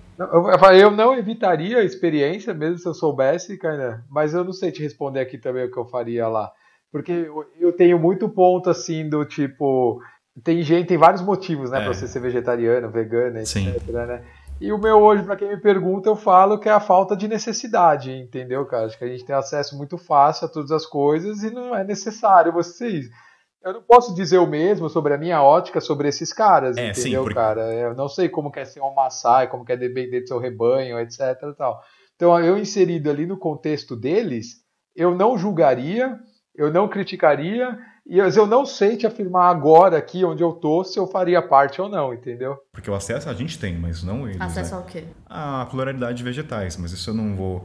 Mas é, não, é algo a ser falado. É, algo a ser falado. E assim, só para contextualizar o, o que aconteceu, foi, teve essa circuncisão, e aí tem os, as pessoas de idade que têm um respeito maior, né, dada a velhice, e aí o meu host falou, eles estão te chamando para comer o melhor pedaço do bezerro. E ele falou assim para mim, ele sabia que a- eu, eu, eu tento evitar carne quando possível, quando é uma escolha. Ele falou, Kainan, come a carne por mim. Ele falou, porra, cara, como é que eu não... Assim, ele- ninguém fala inglês, é uma situação tribal, literalmente, não- e os caras, assim, qual foi a situação? Era eu mais seis velhinhos, que não falam nada de inglês, mas assim, gente, nem, nem sabe o que que é love. E aí eles pegaram do prato dele e colocaram no meu prato. O que que eu vou fazer?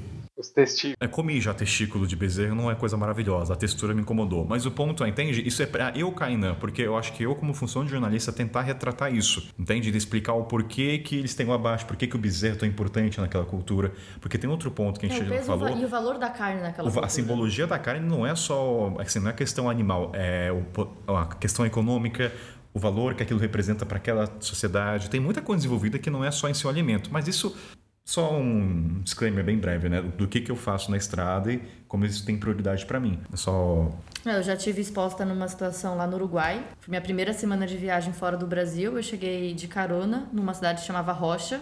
E aí já era 7, 8 da noite, aí eu entrei no Couchsurfing, fui pedindo lugar pra ficar, e um cara falou, vem aqui pra casa, fui pra lá.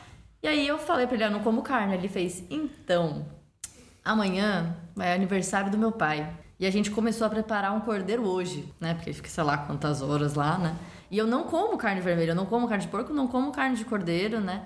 E só que eu tinha isso e alface. E a toda a família lá. Então, assim, comi um pouquinho, né, por educação e tudo mais. Passei muito mal.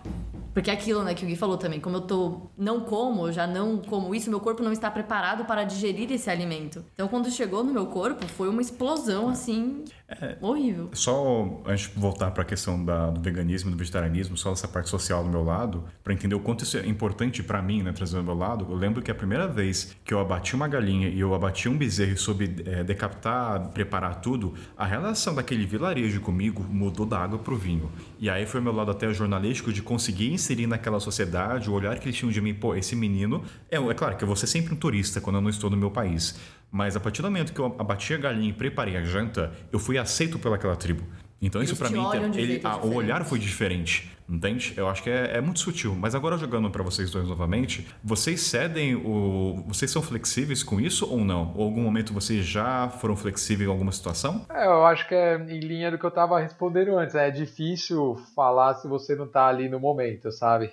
Eu não sei, eu acho que eu, eu digo dizendo aqui hoje, acho que eu não conseguiria bater um animal, né, cara? Mas fácil eu sair correndo com a galinha ali na hora e tentar salvar ela, do que passar a lambida no pescoço dela, cara. Mas Já temos a capa pro episódio. Hum? Já temos uma capa pro episódio. O Rafael Cunha. Correndo Não, com uma galinha embaixo do braço. Não, não, já te- eu já tenho até a capa, não. é- não eu já, já até conversei com você da capa, o, Eu o nem sei qual que é a capa. da- dos monumentos.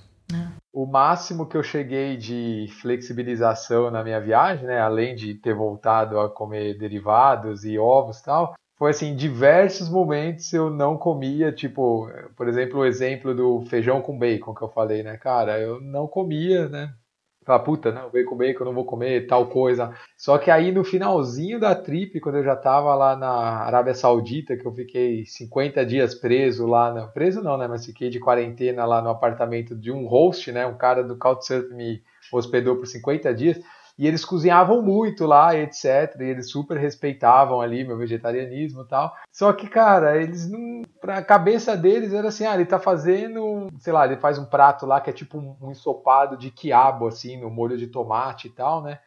Aí ele vai e mete uma carne lá, né? Que o prato é isso, é o quiabo com a carne, não sei o quê. E ele vinha todo feliz, falando, não, mas o seu é só você não pegar a carne, eu fiz pedaço grande, etc, tal, né? E, cara, teoricamente eu não comeria, não é um negócio que eu quero, dá um gosto, né, cara? Não é uma sensação boa, né? Mas eu comi, umas duas vezes eu comi, tipo, o ensopado, entendeu? Sem os pedaços de carne, etc, né? Peguei só ali o, o molho de tomate, com quiabo, etc, e comi com arroz tal, né? Então esse foi, assim, o máximo de flexibilidade que eu cheguei, assim, na viagem, E sabe? você, como foi também para países muçulmanos, eles dividem muito o prato. Então, eles fazem um, um prato grande, né? E aí, não sei, seis pessoas vão dividir aquilo. Como que você fazia nessa questão quando tinha carne nesse prato? É, então eu nunca cheguei a comer da parte compartilhada com carne, sabe? É, vinha assim um prato de arroz assim com a carne em cima, tal, né? No máximo, no máximo, no máximo cheguei a pegar um pouco de arroz assim, onde não ficava a parte, porque geralmente é uma, a carne em cima assim, né? Mas é, esse é até um ponto interessante, Leandro, porque sim, o prato ele é dessa forma, mas vem também vários side dishes ali, sabe? Porções pequenas, etc, né? E eu acabava ficando 95% só nessas porções pequenas, entendeu? Que vem hummus, vem salada, vem falafel, vem não sei o que, sabe? Então nunca foi um problema para mim, mesmo no, vamos supor, no Sudão, né? Ah, vinha lá e sempre tem o fu também, que é um- uma pasta de feijão que come todo mundo junto. Eu ficava ali comendo com eles o fu, né? Que era só pasta de feijão com pão tal, e quem comia carne comia lá do, do outro prato, sabe? Bom, no meu caso, no veganismo, eu acho que eu, eu tive que flexibilizar sim. Eu tive uma questão extrema aí, eu acho que também teve a ver, não dá pra tirar a minha responsabilidade desse fato, vou até mencionar qual foi a experiência, né? Eu tava viajando fazendo várias trilhas, como mencionei, no sul da Patagônia, E eis que eu conheci, na época eu tava com a minha antiga companheira, e eu conheci um cara argentino que tava subindo a América Latina acima, né? E ele morava em Ushuaia. Foi uma conversa de cinco minutos, a gente trocou uma ideia e tal, e ele falou, cara, quando você chegar em Ushuaia, manda uma mensagem que você pode ficar lá em casa. E aí, bom, beleza, chegamos em Ushuaia, é, ele não estava, ele estava no Peru, né? Ele me passou o telefone da mãe dele, a mãe dele não estava, mas ela passou o contato da avó dele, Caraca. que era uma polaca de 83 anos de idade, que aos seis anos foi morar no Paraguai fugindo da guerra, e ela morava em Ushuaia já não sei quantas décadas, e assim, ela nos recebeu com, juro para vocês, umas 20 empanadas de atum, é, um monte, um bolo de banana, sobremesa, poncho. Eu fiquei assim. Refeição de Eu vó. olhei aquilo e falei, meu Deus, velho. Sabe aquela tipo vovó Mafalda? É, não, era surreal. E ela tinha o estereótipo de vó mesmo, de avental, roupa florida, casa florida, cabelo branco e tal. E aí eu olhei assim, ela, ela chegou já colocando a empanada assim na mesa. Aí eu olhei assim pra Ludmilla, pra, pra minha antiga companheira, e falei, tá, mano, o que, que eu faço agora, né? Aí ela olhou, ela me olhou assim, ela falou, mano, come nem que seja uma. Eu fiquei muito sem graça. Aí, tipo, eu fiquei duas semanas lá. Eu comi uma, mas eu me senti muito culpado, velho. De verdade, mal. Ela comeu umas quatro, comi me senti muito, muito culpado, não falei. Aí as outras vezes, e isso tá, tá relacionado até à moral e à, à questão pessoal, assim, né? Ele não morava justamente na casa da avó, ele morava numa cabana de madeira atrás. Mas ela sempre preparava comida lá e tinha um cara que tava, que era amigo dele que tava ficando na casa dele enquanto ele não estava. Então, às vezes, ela preparava alguma coisa assim, que tinha carne, e a gente deixava lá e ele comia. Eu, tipo, essa foi uma questão que de verdade foi muito constrangedora no sentido de não querer desagradar uma senhora que tava fazendo com tanto amor e carinho uma questão que para ela era super normal. Esse foi o extremo da, do ponto, né? Eu agradecia, deixava lá e quem comia era o outro cara. Mas eu comia essa empanada. Eu tive uma experiência parecida parecida, Gui. No Camboja, teve uma vez também que eu tava no interior do Camboja tal. Eu tava sozinho e eu tava visitando umas vilinhas. E assim era. Não tinha nem nada de turista, cara. E aí eu parei num lugar onde tava uma música alta, etc. E tava rolando tipo um. Eu achei que era um casamento, né? Aí parei ali, etc. Cara, na hora que as pessoas me viram, assim, já começou aquela roda em volta de mim e tal, me chamaram para dentro, não sei o que, eu nem sabia o que estava acontecendo. E aí era tipo um aniversário de morte de alguém, sabe? É um negócio, e os caras faziam uma puta de uma festa, de uma celebração tal, né? E aí eu sentei lá com eles, tinha um monte de jovens tal, sentei lá com eles na mesa e etc. E, cara, e tudo eles iam me oferecendo, me servindo, etc. A hora que chegou o almoço mesmo, né, que era o principal eles estavam servindo tipo uns, uns peixes assados, etc, né? E aí eu não neguei, né? Eu falei, ah, não, beleza, pode estar. Só que eu coloquei no prato, mas eu só mexi assim, não comi. Mexeu assim. É, mexi é. assim e tal, e fiquei comendo só a salada, o arroz, as outras coisas e tal. Depois eu fiquei meio com peso na consciência. Eu falei, ah, cara, nem devia ter pego, né, cara? Meio que estraguei, não sei o quê. Mas naquele momento, sabe, eu não tava afim de de comer, assim, não sei se alguém acabou percebendo ou não, tal, né? Mas eu acho que, assim, é muito do momento também, né, cara? Tipo, se é para você ficar também com peso na consciência depois, tal, né, cara? Então... Não, com certeza. Eu acredito que até pelo fato de ter sido nos primeiros três meses de viagem, né? E ainda gerar alguma certa insegurança. Na época para mim eu, eu já tinha já estava meio que balançado tinha voltado pro vegetarianismo né? De vez em quando comendo queijo sobretudo. Ovo eu nunca fui muito fã de ovo mas enfim os laticínios assim eu acabou entrando. E pelo fato dela ter chegado e falando ué vocês devem estar tá morrendo de fome você não vai comer nenhuma que não sei que aí eu meu lá na casa especificamente essa vez foi mano foi uma vez que puta Sério, nunca mais aconteceu. A questão de carne nunca mais aconteceu. Mas teve uma outra vez na Bolívia, e isso foi uma outra situação engraçada. É, só, e eu acho que essa questão do constrangimento, né, de você poder gerar um desconforto da pessoa que está te oferecendo como uma forma de amor, é, é uma questão que é realmente a se pensar e eu não tenho uma resposta pronta para isso. Por exemplo, eu fui numa cidadezinha do meio do nada, perto de Corumbá, até na fronteira, chama Águas Calientes, na Bolívia, que é um povoado que tem o rio de águas termais mais longo do, do mundo, ou da América Latina, alguma coisa assim. Tem 8 quilômetros de água a temperatura de 50 graus ambiente, é uma loucura. E ninguém conhece esse lugar. E eu era o único, tinha Menonitas, que para quem não sabe é uma cultura alemã que fala um idioma, um alemão arcaico, é, bolivianos e eu. E aí, assim, de repente, uma família que tinha alugado um ônibus, 25 pessoas da mesma família,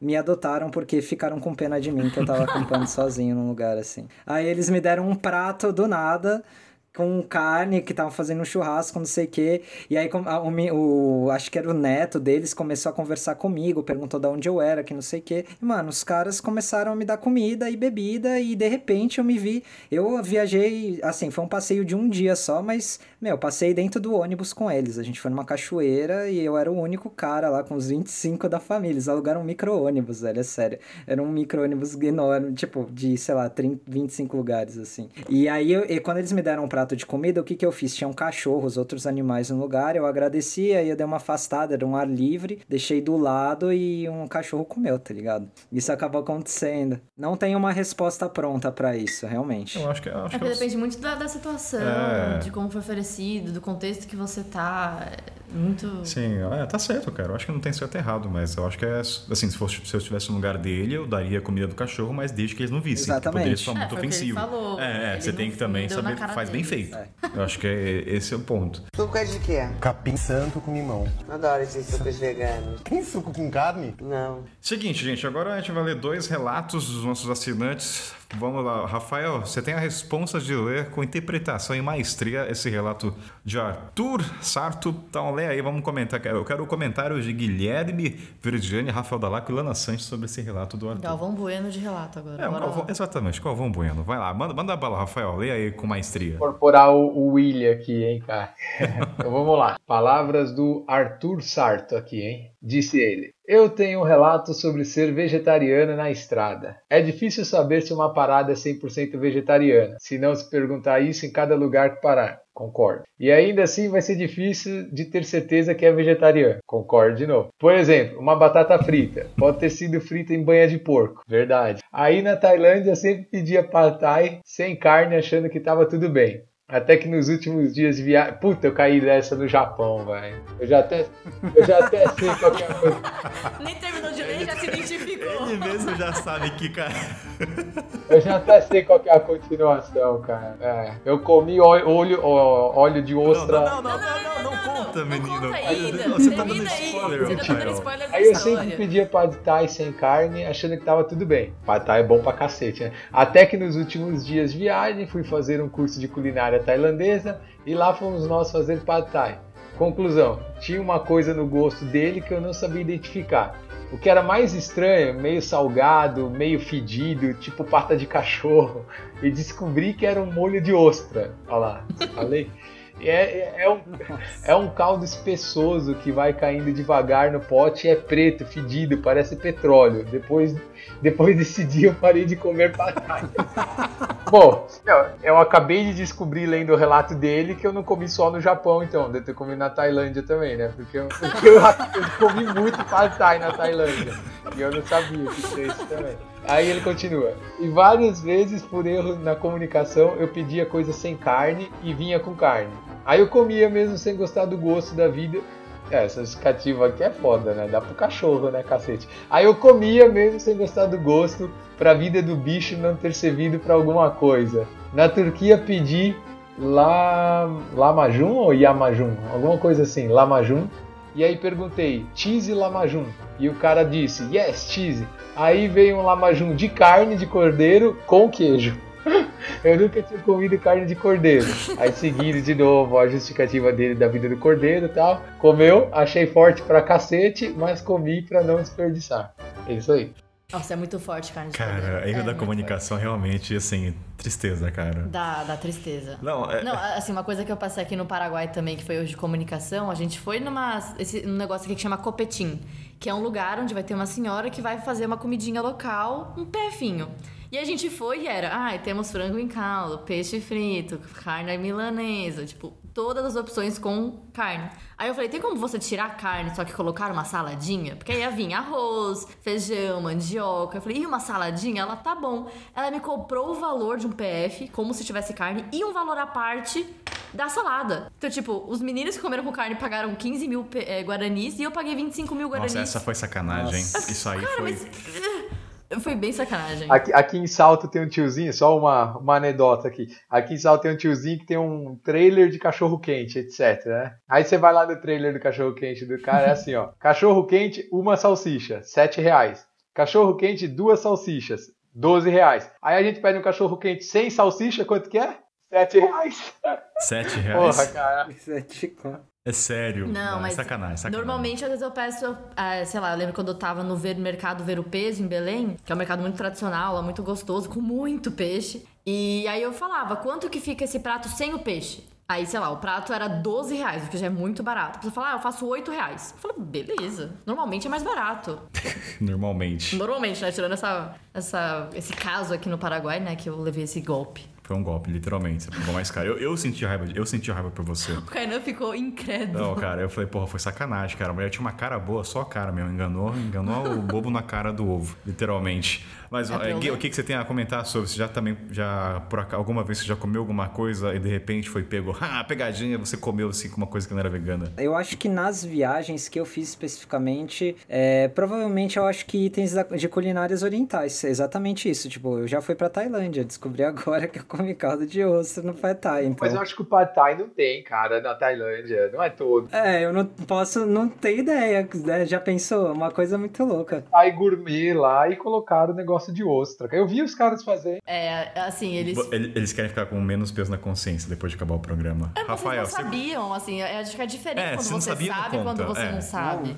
faltou pesquisa, desculpa. Exatamente. Vou jogar na cara. Não, é que ele fez... Vou- não, eu vou jogar na cara do Rafael, faltou pesquisa. Não, Não, não é que faltou pesquisa. O Arthur, ele fez um curso de culinária tailandesa. Faltou pesquisa no Arthur também. Brincadeira, Arthur, você que tá ouvindo Só que aí. encheu o saco. complementar essa questão aí, quando eu voltei pro Brasil, né, agora na pandemia, uma amiga minha que ela é do mundo das trilhas também, ela tinha feito uma, uma, uma montanha comigo na, no começo da viagem, ela é de, de, de cultura japonesa. E ela decidiu fazer um jantar ao estilo japonês para reunir os nossos amigos. E cara, tipo, quando você vai pegar aqueles pacotinhos, né, tudo oriental importado, você não consegue saber os ingredientes, simplesmente. Você vai no bairro da Liberdade aqui em São Paulo, você não sabe o que tem. Só que tem muito tempero japonês que tem peixe, É. tem ova. E cara, isso daí é uma questão que realmente aí eu só eu já sabia disso e aí ela preparou uma série de coisas, vários pratos com peixe para os outros amigos que comem e algumas coisas que são ve- veganas, né, pelo menos visualmente. E aí eu perguntava o que é de tempero, porque eu sabia que tinha umas coisas assim que não dava para saber. E realmente tem coisa que você pegava e olhava depois e tinha coisa de peixe. É muito louco. Você trouxe dois pontos, que você trouxe dois pontos aí que a gente não tinha pensado, que é primeiro o idioma, né? Nem todos estão no idioma inglês ou em português. É, você E vai as- ler um. É. um- o- o- a- você estar no mercado e querer ler a embalagem, só que você não saber o que é aquilo, porque você não entende o idioma. Não, e tem, Já- e tem outra coisa que ele falou que é visualmente engana muitas vezes, né? A gente Sim. acha que consegue saber pelo visual do que, que é feito, ou mesmo pelo paladar, mas você não sabe se a panela foi untada com banha, né? Sim, Não, dá- você não sei se tem não vai sentir o gosto da. Não sei assim, acredito. É, por exemplo, pamonha em Goiânia. Se você pegar uma pamonha salgada, que é só a pamonha, vai ser pamonha e sal, milho e sal, Mas é beleza. em banha de- Mas é feita na banha de porco. Aí se você perguntar E se pra você pessoa. não sabe- E aí, se você chega em Goiânia, é vegano? É vegano, é milho. Tem isso, né? Não. Se- Não, sim, sim. A pessoa não vai falar que não é vegano porque foi Não, feita. gente, eu fui num bar em Goiânia com os amigos do Richard, não tinha uma opção no cardápio que não tinha carne. carne, eu não tô falando vegana, eu tô falando vegetariana que eu tava É. conseguindo. É bem complexo. E agora vamos para o relato da Mari Mineira, arqueóloga maravilhosa, assinante do programa Mochileiro Sem Pauta. Vou ler o relato dela na Itália. Vamos lá.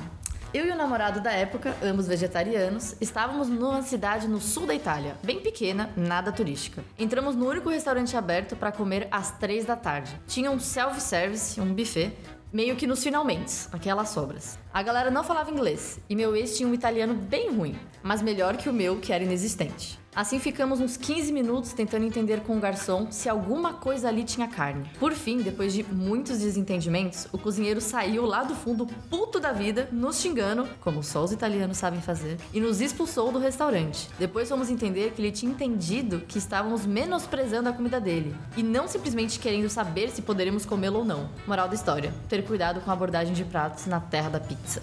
Ó, eu vou jogar a primeira coisa. Eu não sei se o Gui e o Rafael demoram 15 minutos pra saber o ingrediente de um restaurante. Porque assim. Eu- eu- ah, sabe a língua ou não? Sabe se comunicar ou não? É, tem isso, mas. Eu acho que isso daí é um grande fator. Não, a Se eu per- tivesse na Itália, eu teria A ferrado. pergunta na mesa é assim: existe um tempo médio pra você saber o ingrediente? Assim, se dado momento você tá conversando com o cara chinês. esforçar. É, tipo assim, você tá na China, deu 10 minutos, vai falar, porra, 10 minutos já deu, cara, não é, não é pra ser aqui. Fui expulso de um restaurante na China, cara. Por mesmo motivo. Ah, então tamo Acho, vendo que eu dei. acho engraçado a história, cara. O cara não tava com o mínimo de paciência de responder minhas perguntas, cara. Ele foi me virando, ah, tá, não sei o que, me apontou uma outra opção ali do outro lado da rua, assim, ó. Ele nem sabia o que eu queria, cara. Vai ali, ó. Mas você não, você não mostrou o, o ideograma de plenitude pra ele? Tadinho. Ali, ali foi mais pelo. Não foi nem porque eu era era vegetariano e tal. O cara acho que não falava nada de inglês, ele tava com zero de paciência, mas ele foi assim, ele foi me tirando, mas ele foi dando risada assim ao mesmo tempo. Foi um negócio engraçado, sabe? Ele, ah, vem, vem aqui, vem aqui, ó. Vem aqui, foi me tirando e apontou um outro restaurante lá. Aí a Mari não tá sozinha nessa, pelo menos. É, eu nunca passei por isso. O Não, Gui, também. pro vegano a situação acho que é um pouco mais extrema, mas já passou, já foi expulso de restaurante? Começa por aí. Não, nunca fui expulso de restaurante, cara, mas. É, não, eu não tenho nenhuma situação específica. Eu diria que nesse caso eu sou mais evitativo mesmo, pra falar a verdade. Eu acho que aí eu foco no mais convencional que dá pra tentar perceber que é algo assim, tipo, que não tem ingredientes, sabe? Mas é aquilo, sempre cheio de surpresas. E aí eu posso falar, eu acho que até da minha, do meu ponto de vista, sempre é uma ideologia, um estilo de vida que a gente sempre vai tentar seguir ao máximo, sempre dentro da nossa capacidade no dia a dia, né? Da, da maneira como a gente vive, tanto na cidade grande quanto em viagens. Eu acho que se aparecem momentos assim, não significa que você realmente, tipo, ai, nossa, nunca mais vou poder seguir ou pertencer a uma coisa. Você segue sempre evitando diante daquilo que você acredita, entendeu? Tipo, ah, porque, mano, sei lá, você comeu um pé de taia há oito anos atrás e você descobriu que tem molho de osso, você vai se sentir mal. Realmente, é uma situação que pode vir a acontecer, sabe? Mas é aquilo. Eu, no meu caso, em um restaurante, eu não consigo nem imaginar com o Rafa. Eu acho que poderia ser uma viagem totalmente diferente. Como vegano, vegetariano para mim foi mais fácil, mais uma vez. Eu viajei pouquinho pela, pela Ásia, mas com idiomas que eu não compreenda, meu, é realmente complexo. Eu acho que ia ser um outro estilo. Eu, tá fora do meu escopo para poder falar. Tem momentos que realmente cansa, tá? E não é todo dia que você tá disposto assim a ser, chega a ser um desafio assim diário assim, né? E tem dia que você fala, ah, cara, hoje eu só queria comer alguma coisa fácil, velho. Aí você tá num hostel que não tem cozinha, aí você tá, cara, pra mim eu me senti muito cansado em alguns momentos assim, né? tipo no Irã, que era muito difícil mesmo a comunicação, sabe? E, e aí, por exemplo, quando eu estava numa região específica da China, lá na, no noroeste da China, onde a população é uigur, né? Então, cara, os caras nem chinês falam lá, entendeu? Então não, não tinha o recurso de você usar o Google Tradutor, por exemplo, entendeu? Então, tipo assim, era próximo de zero a comunicação. Aí tinha todo dia era uma missão, aí tinha dia que você. Tem dia que você tá cansado, tem dia, sei lá, cara, sabe? Aí você pensava assim, mas a maioria dos dias eu levava bem na brincadeira. E depois eram histórias pra contar, assim, na verdade, sabe, cara? Apesar dos perrengues, era história pra contar. Suco é de quê? Capim santo com limão. Adoro esses sucos veganos. Tem suco com carne? Não. Galera, é o seguinte, caminhando no final, duas perguntinhas rápidas. Uma eu quero saber como é que é a questão da comida nos aeroportos, nos aviões, né? Porque eu não sei, eu não pego muito avião recentemente, mas como é que é? Existe no cardápio a opção de ser vegetariano ou vegano? Eu não sei como é que é esse cenário, vocês sabem dizer? Ah, eu acho que assim, é, hoje em dia, é bem tranquilo, cara. Acho que praticamente todas as companhias aéreas oferecem op- opção de vegetariana, vegana tal. Tem opções até sem glúten, várias coisas, vários tipos de restrição. Só que às vezes é meio tricky, cara. Às vezes você tem que informar no momento do check-in, às vezes você tem que ligar antes, entendeu? E assim, eu diversas vezes eu esqueci de fazer isso. E aí varia muito de empresa para empresa. Tem empresa que mesmo sem avisar o cara consegue dar um jeito e te, te dar uma refeição vegetariana lá. Tem empresa que mesmo você avisando, chega na hora ali, o cara, é, sei lá, fez alguma cagada e deu o vegetariano para outra pessoa na tua frente, depois não tem mais vegetariano, você fica sem, entendeu? Então é meio que varia assim de, de companhia para companhia, mas no geral tem a opção e você tem que avisar antes, assim, antes do check-in, essas coisas. É, eu concordo totalmente. Todas as vezes que eu viajei de avião tinha opções, só que eu sempre dava bandeira e não avisava com antecedência. E é, aí sim, eles acabam até contando uma quantidade muito pequena para poder levar no avião. Então, se você avisa de última hora, às vezes eles te dão, sei lá, um amendoim, aquelas coisas que eles dão, uma coisa bem snack mesmo, né? Foram poucas as vezes que eu acabei viajando consumindo alimentos veganos que eu pedi, mas eles disponibilizam a opção, só que é tricky mesmo. Concordo com o Rafa. Um ponto bom é que a, a maioria das vezes, quando você pede, dá certo, eventualmente eles te servem primeiro. Vem aquela a, Exato. a refeição especial primeiro, cara. Passa todo mundo Tipo e assim, entrega de- comida deixa, pra você. Assim, deixa eu todo mundo resolver babando. primeiro lá com a alimentação mais restrita, depois eu dou carne pra galera, é isso. É assim, não vem no carrinho, sabe? Geralmente vem uma pessoa atrás, ah, aqui você pediu uma vegetariana, ah, sim, a gente dá lá e depois serve todo mundo, sabe? Ah, é, é- é um, é um gostinho da classe executiva na sua mão da econômica, é isso, né? Você tem um paladarzinho. Tá, deu pra, deu pra entender, Rafael. Ó, pra encerrar, vamos falar dos países friendly. Ah, inglês não, né? Países amigáveis e não amigáveis pra ser vegetariano e vegano. Daí a gente encerra o programa. Lana, vai, puxa aí que pra você. Gente, pra mim, o Brasil é amigável pra vegetariano, desde que você saiba cozinhar. Porque dá, tem- nós temos muitas opções de legumes, muitas opções de verdura. Por mais que nós temos uma cultura de carne muito forte, nós temos uma cultura também de. Nós somos muito ricos em legumes e verduras. E eles são mais acessíveis do que em outros países, né? Como a gente estava comentando aqui no programa, né? Da Argentina, que já é mais complexo. Aqui no, no Paraguai também tá mais complexo. Então, o Brasil, pra mim, é, é da América, é da América do Sul, né? Que eu fui. O Peru também é muito. Pra mim foi muito fácil por lá. Muito barato também, com muita variedade e comida diferente também do que eu estava acostumada. Na Colômbia também foi muito mais fácil.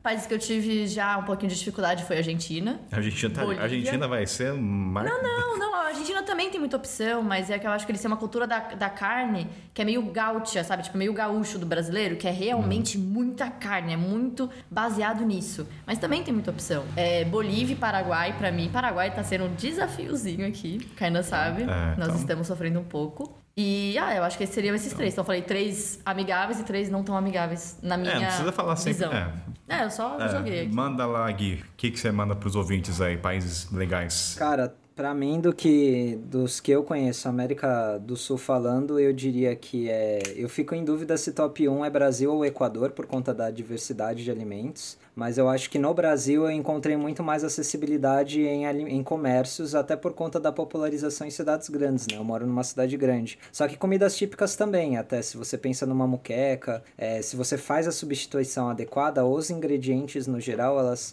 eles são de origem vegetal.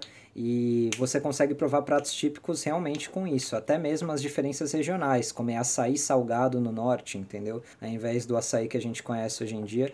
Eu acho que eu iria de top 1 Brasil, top 2 Equador e top 3 Peru, com certeza, de América do Sul. E, e o que o não são favoráveis que você já passou? Argentina, é, bom, toda a Patagônia realmente é complexo, só se você tiver bastante dinheiro, eu diria, ou que você tem, esteja numa cidade que, que conte com um mercado, que você consiga escolher as fru a, os legumes mais a baixo custo. Por exemplo, é, na Argentina, uma coisa que eu lembro que eu comi bastante, zapallo na Argentina é, é Ai, abóbora, né? É, uma, é um tipo de abóbora. E eles têm o zapallito, que é uma abóbora pequena, que é verde. E, cara, essa daí, na Argentina, todo mundo come. É típico. Muita gente come. e É barato. Aqui também Meu, tem. Zapallito é um negócio que, assim, era comprar e cozinhar e acabou. Você come, bota na água e acabou. Então, assim, eu aproveitei, fazia uso de alguns, algumas coisas assim. Pra, em países que eram mais complicados, mas disparadamente, na minha percepção, foi, foi Argentina, foi complexo. E Dalacqua, saindo um pouco da América do Sul, nos países que você foi no Oriente Médio, quais seriam os mais amigáveis e os não amigáveis? Tirando Mongólia, que você já relatou já aqui pra gente. Eu acho que dos mais amigáveis, de longe, a Índia. Tá? A Índia realmente tem muitas opções, muitas opções vegetarianas, veganas. E é um show de temperos, assim, né? Para quem gosta assim, de temperos diferentes. Então, é, com certeza foi o país que eu mais comi e a comida ainda é muito barata, então, né, cara? Aí eu diria que Índia, Estados Unidos, ou bem ou mal, pelo acesso e pelo o quanto esse mercado vegetariano e vegano é desenvolvido lá, principalmente Califórnia. Califórnia, acho que, cara, acho que tudo que você imaginar, você encontra uma versão vegana atualmente na Califórnia, cara. É, sério, sem, sem mentira, acho que tudo que você imaginar mesmo, qualquer tipo de carne, eles têm a versão vegana lá. E Israel, cara, Israel surpreende muito. Até um dado é, a China tem a maior população vegetariana do mundo, né, cara? É, mas proporcionalmente, se você olhar para os veganos, a maior população de veganos proporcionalmente é de Israel. Então eles têm um mercado vegano, vegetariano muito desenvolvido lá também. Tem, por exemplo, redes de fast food veganas, vegetarianas, é, kasher também, sabe? Tá, vai ter bastante coisa vegetariana também. Então, e a comida também, tem muita comida árabe lá também, né, cara? Por motivos óbvios, né? Mas, então, assim, é uma cozinha muito boa, assim, bem amigável para vegetariano. E um quarto aí que seria de bônus, que ele é muito amigável para vegetariano, mas não tanto para vegano, porque eles comem muito queijo, absurdamente muito, muito, muito queijo. É a Geórgia, cara. Até que vocês fizeram um episódio recentemente. Ai, Nossa. sim. Cachapuri, né? Ai, meu Deus. Não fala de Georgia, cara. Pegou. Chegaram a, a abordar a questão da comida lá, mas lá é, é muito bom para vegetarianos, tem várias coisas, mas tem bastante queijo, bastante coisa assim. E até uma curiosidade, eu carrego massala, que a gente foi num restaurante indiano em São Paulo, Rafa. Eu carrego massala daquele É, o que eu mais gosto hoje. do indiano é o chana masala, né? O chana é o é grão de bico, né? Então é grão de sim. bico com masala, né? É. É o que eu mais gosto. E aí, do outro lado, os que para mim seriam os mais negativos, entre aspas, né? Nesse ponto de alimentação vegetariana, vegana, aí seria Mongólia, foram os que eu tive mais dificuldade, tá? Mongólia, Irã e Azerbaijão foram os países. O Irã foi o país que eu virei a chave e falei, cara, não vai dar pra eu me manter vegano nessa viagem, eu tava puto. Eu lembro até hoje o momento, eu tava numa trip no deserto, e aí era uma trip que eu tava só com locais também, né? que Eu tinha conhecido uma amiga lá do Couchsurfing e tal. E aí chegou na hora de comer ali, cara, eu tava comendo arroz puro com açafrão. Cara, e já era tipo o segundo dia que tava saindo, eu fiquei puto da vida. Aí eu falei, ah, cara, eu vou misturar. E eles comem muito iogurte lá no Irã, né? E aí, olha o que eu fiz. Eu fui e misturei o iogurte no arroz, cara, que eu não aguentava mais comer um arroz puro, cara. Eu comi o arroz puro. Aonde chega a capacidade do ser humano? diferente. A criatividade. Não, não, mas eles fazem isso. Eles misturam mesmo o iogurte no arroz e com a carne. Ah, eles tal. misturam. Aí eu peguei lá e comi o iogurte com arroz. Boa, Rafael. Ó, isso aí. Agora, então, Pra vamos você, pro... Canito. Eh, Pra mim, você jogou pra mim. Ah, cara, eu acho que. Por que parece Sudão pra mim? Acho que vegetariano, por causa do falafel, né? Muito feijão. Eu acho que tem muita variedade no Egito e no Sudão. Eti... Não, desculpa, mentira. Etiópia, cara. Etiópia. É, eu esqueci de falar da Etiópia. A gente falou isso no programa, mas houve o programa da Etiópia que tá sensacional. Mas lá a gastronomia da Etiópia agrada carnívoro, agrada vegetariano e vegano também. É o único país que agrada todo mundo, assim, no prato cotidiano. Mas houve o episódio, não vou falar muito aqui, eu vou fazer o marketing. Quero outros países. Ah, outro país? Eu não sei. A África. O continente africano para vegetariano é fácil. O pessoal acha no imaginário que é Tem difícil. um episódio sobre comidas africanas muito. É, é verdade. Então, houve o episódio com a aposentada Carol Cie e com a Mel, tá bom? Eu tô aposentada. Vamos pro jabá? Galera, vamos pro jabá? Faltou você falar dos países que não são tão favoráveis para vegetarianos. Ah, o Brasil, só pra provocar. Não. Subiu trilha, subiu o jabá, vou deixar de polêmica. Momento jabá, galera. Então vamos lá começar por Lana Sante, onde as pessoas te encontram, os projetos por aí. Bom, as pessoas podem me encontrar no arroba Elas Viajam Sozinhas, que agora também tem o site, que é o elasviajamsozinhas.com.br, que reúne histórias de mulheres que viaja, viajam, viajaram o mundo sozinhas e contam suas histórias por aí. E agora vamos falar com um cara que vende hambúrguer vegano a 25 que eu vou comprar quando eu tiver, tá? Vamos tentar mudar. Vamos lá, vamos lá, Guilherme. Onde as pessoas te encontram no Instagram? Onde faz a pessoa comprar os seus produtos veganos? Bom, eu tenho, é, no momento, né, eu tenho duas contas no Instagram, duas muito parecidas, é Verde Vegan, Verde com I, né? É, Verde Vegan seria meu, minha conta pessoal, na qual eu relato um pouco da minha viagem. Eu tô um pouco offline dessa conta pessoal nos últimos tempos, mas eu também tenho verdevegan.br, que é onde eu tenho a minha empresa, que eu divulgo os alimentos que eu tô é, produzindo, vendendo aqui em São Paulo. Então fica aí a dica pro pessoal que estiver passando por São Paulo aí, marmitas, doces, hambúrgueres. Ó, quem comprar fala que veio do mochileiro, hein? Pra ver, quero saber o feedback, pra saber se é bom mesmo. É isso aí. Daí Tem desconto, cupom desconto. Tem galera de São Paulo, ó, a gente vai conversar, seu Gui. Não joga aí que o Rafael Dalaco é Vamos, assinante, hein? vamos passar pros bastidores, vamos Paulo. passar pros bastidores. Vamos passar pros bastidores. Rafael, meu querido, faz o seu jabá, manda bala. Não tem jabá. Não, tem- não acredito, o cara tá O desperdiçando. meu Instagram está desativado. Se vocês. O tempo que vocês gastariam no meu Instagram, vocês escutam outro episódio do podcast Mochileiro Sem Pauta. E olha o Instagram do Verde e da Lana. Então, Gui, Rafa e Lana, muito obrigado pela conversa. Espero que tenham gostado. E a gente se vê no, no próximo hambúrguer vegano. Fechou? Fechou. Valeu, gente. Até mais. Valeu, Valeu, gente. Saulo, valeu, valeu. O Rafael não Para fala valeu, gravar? o Rafael fica mudo, aí não fala valeu, entendeu? Aí faz só um joinha.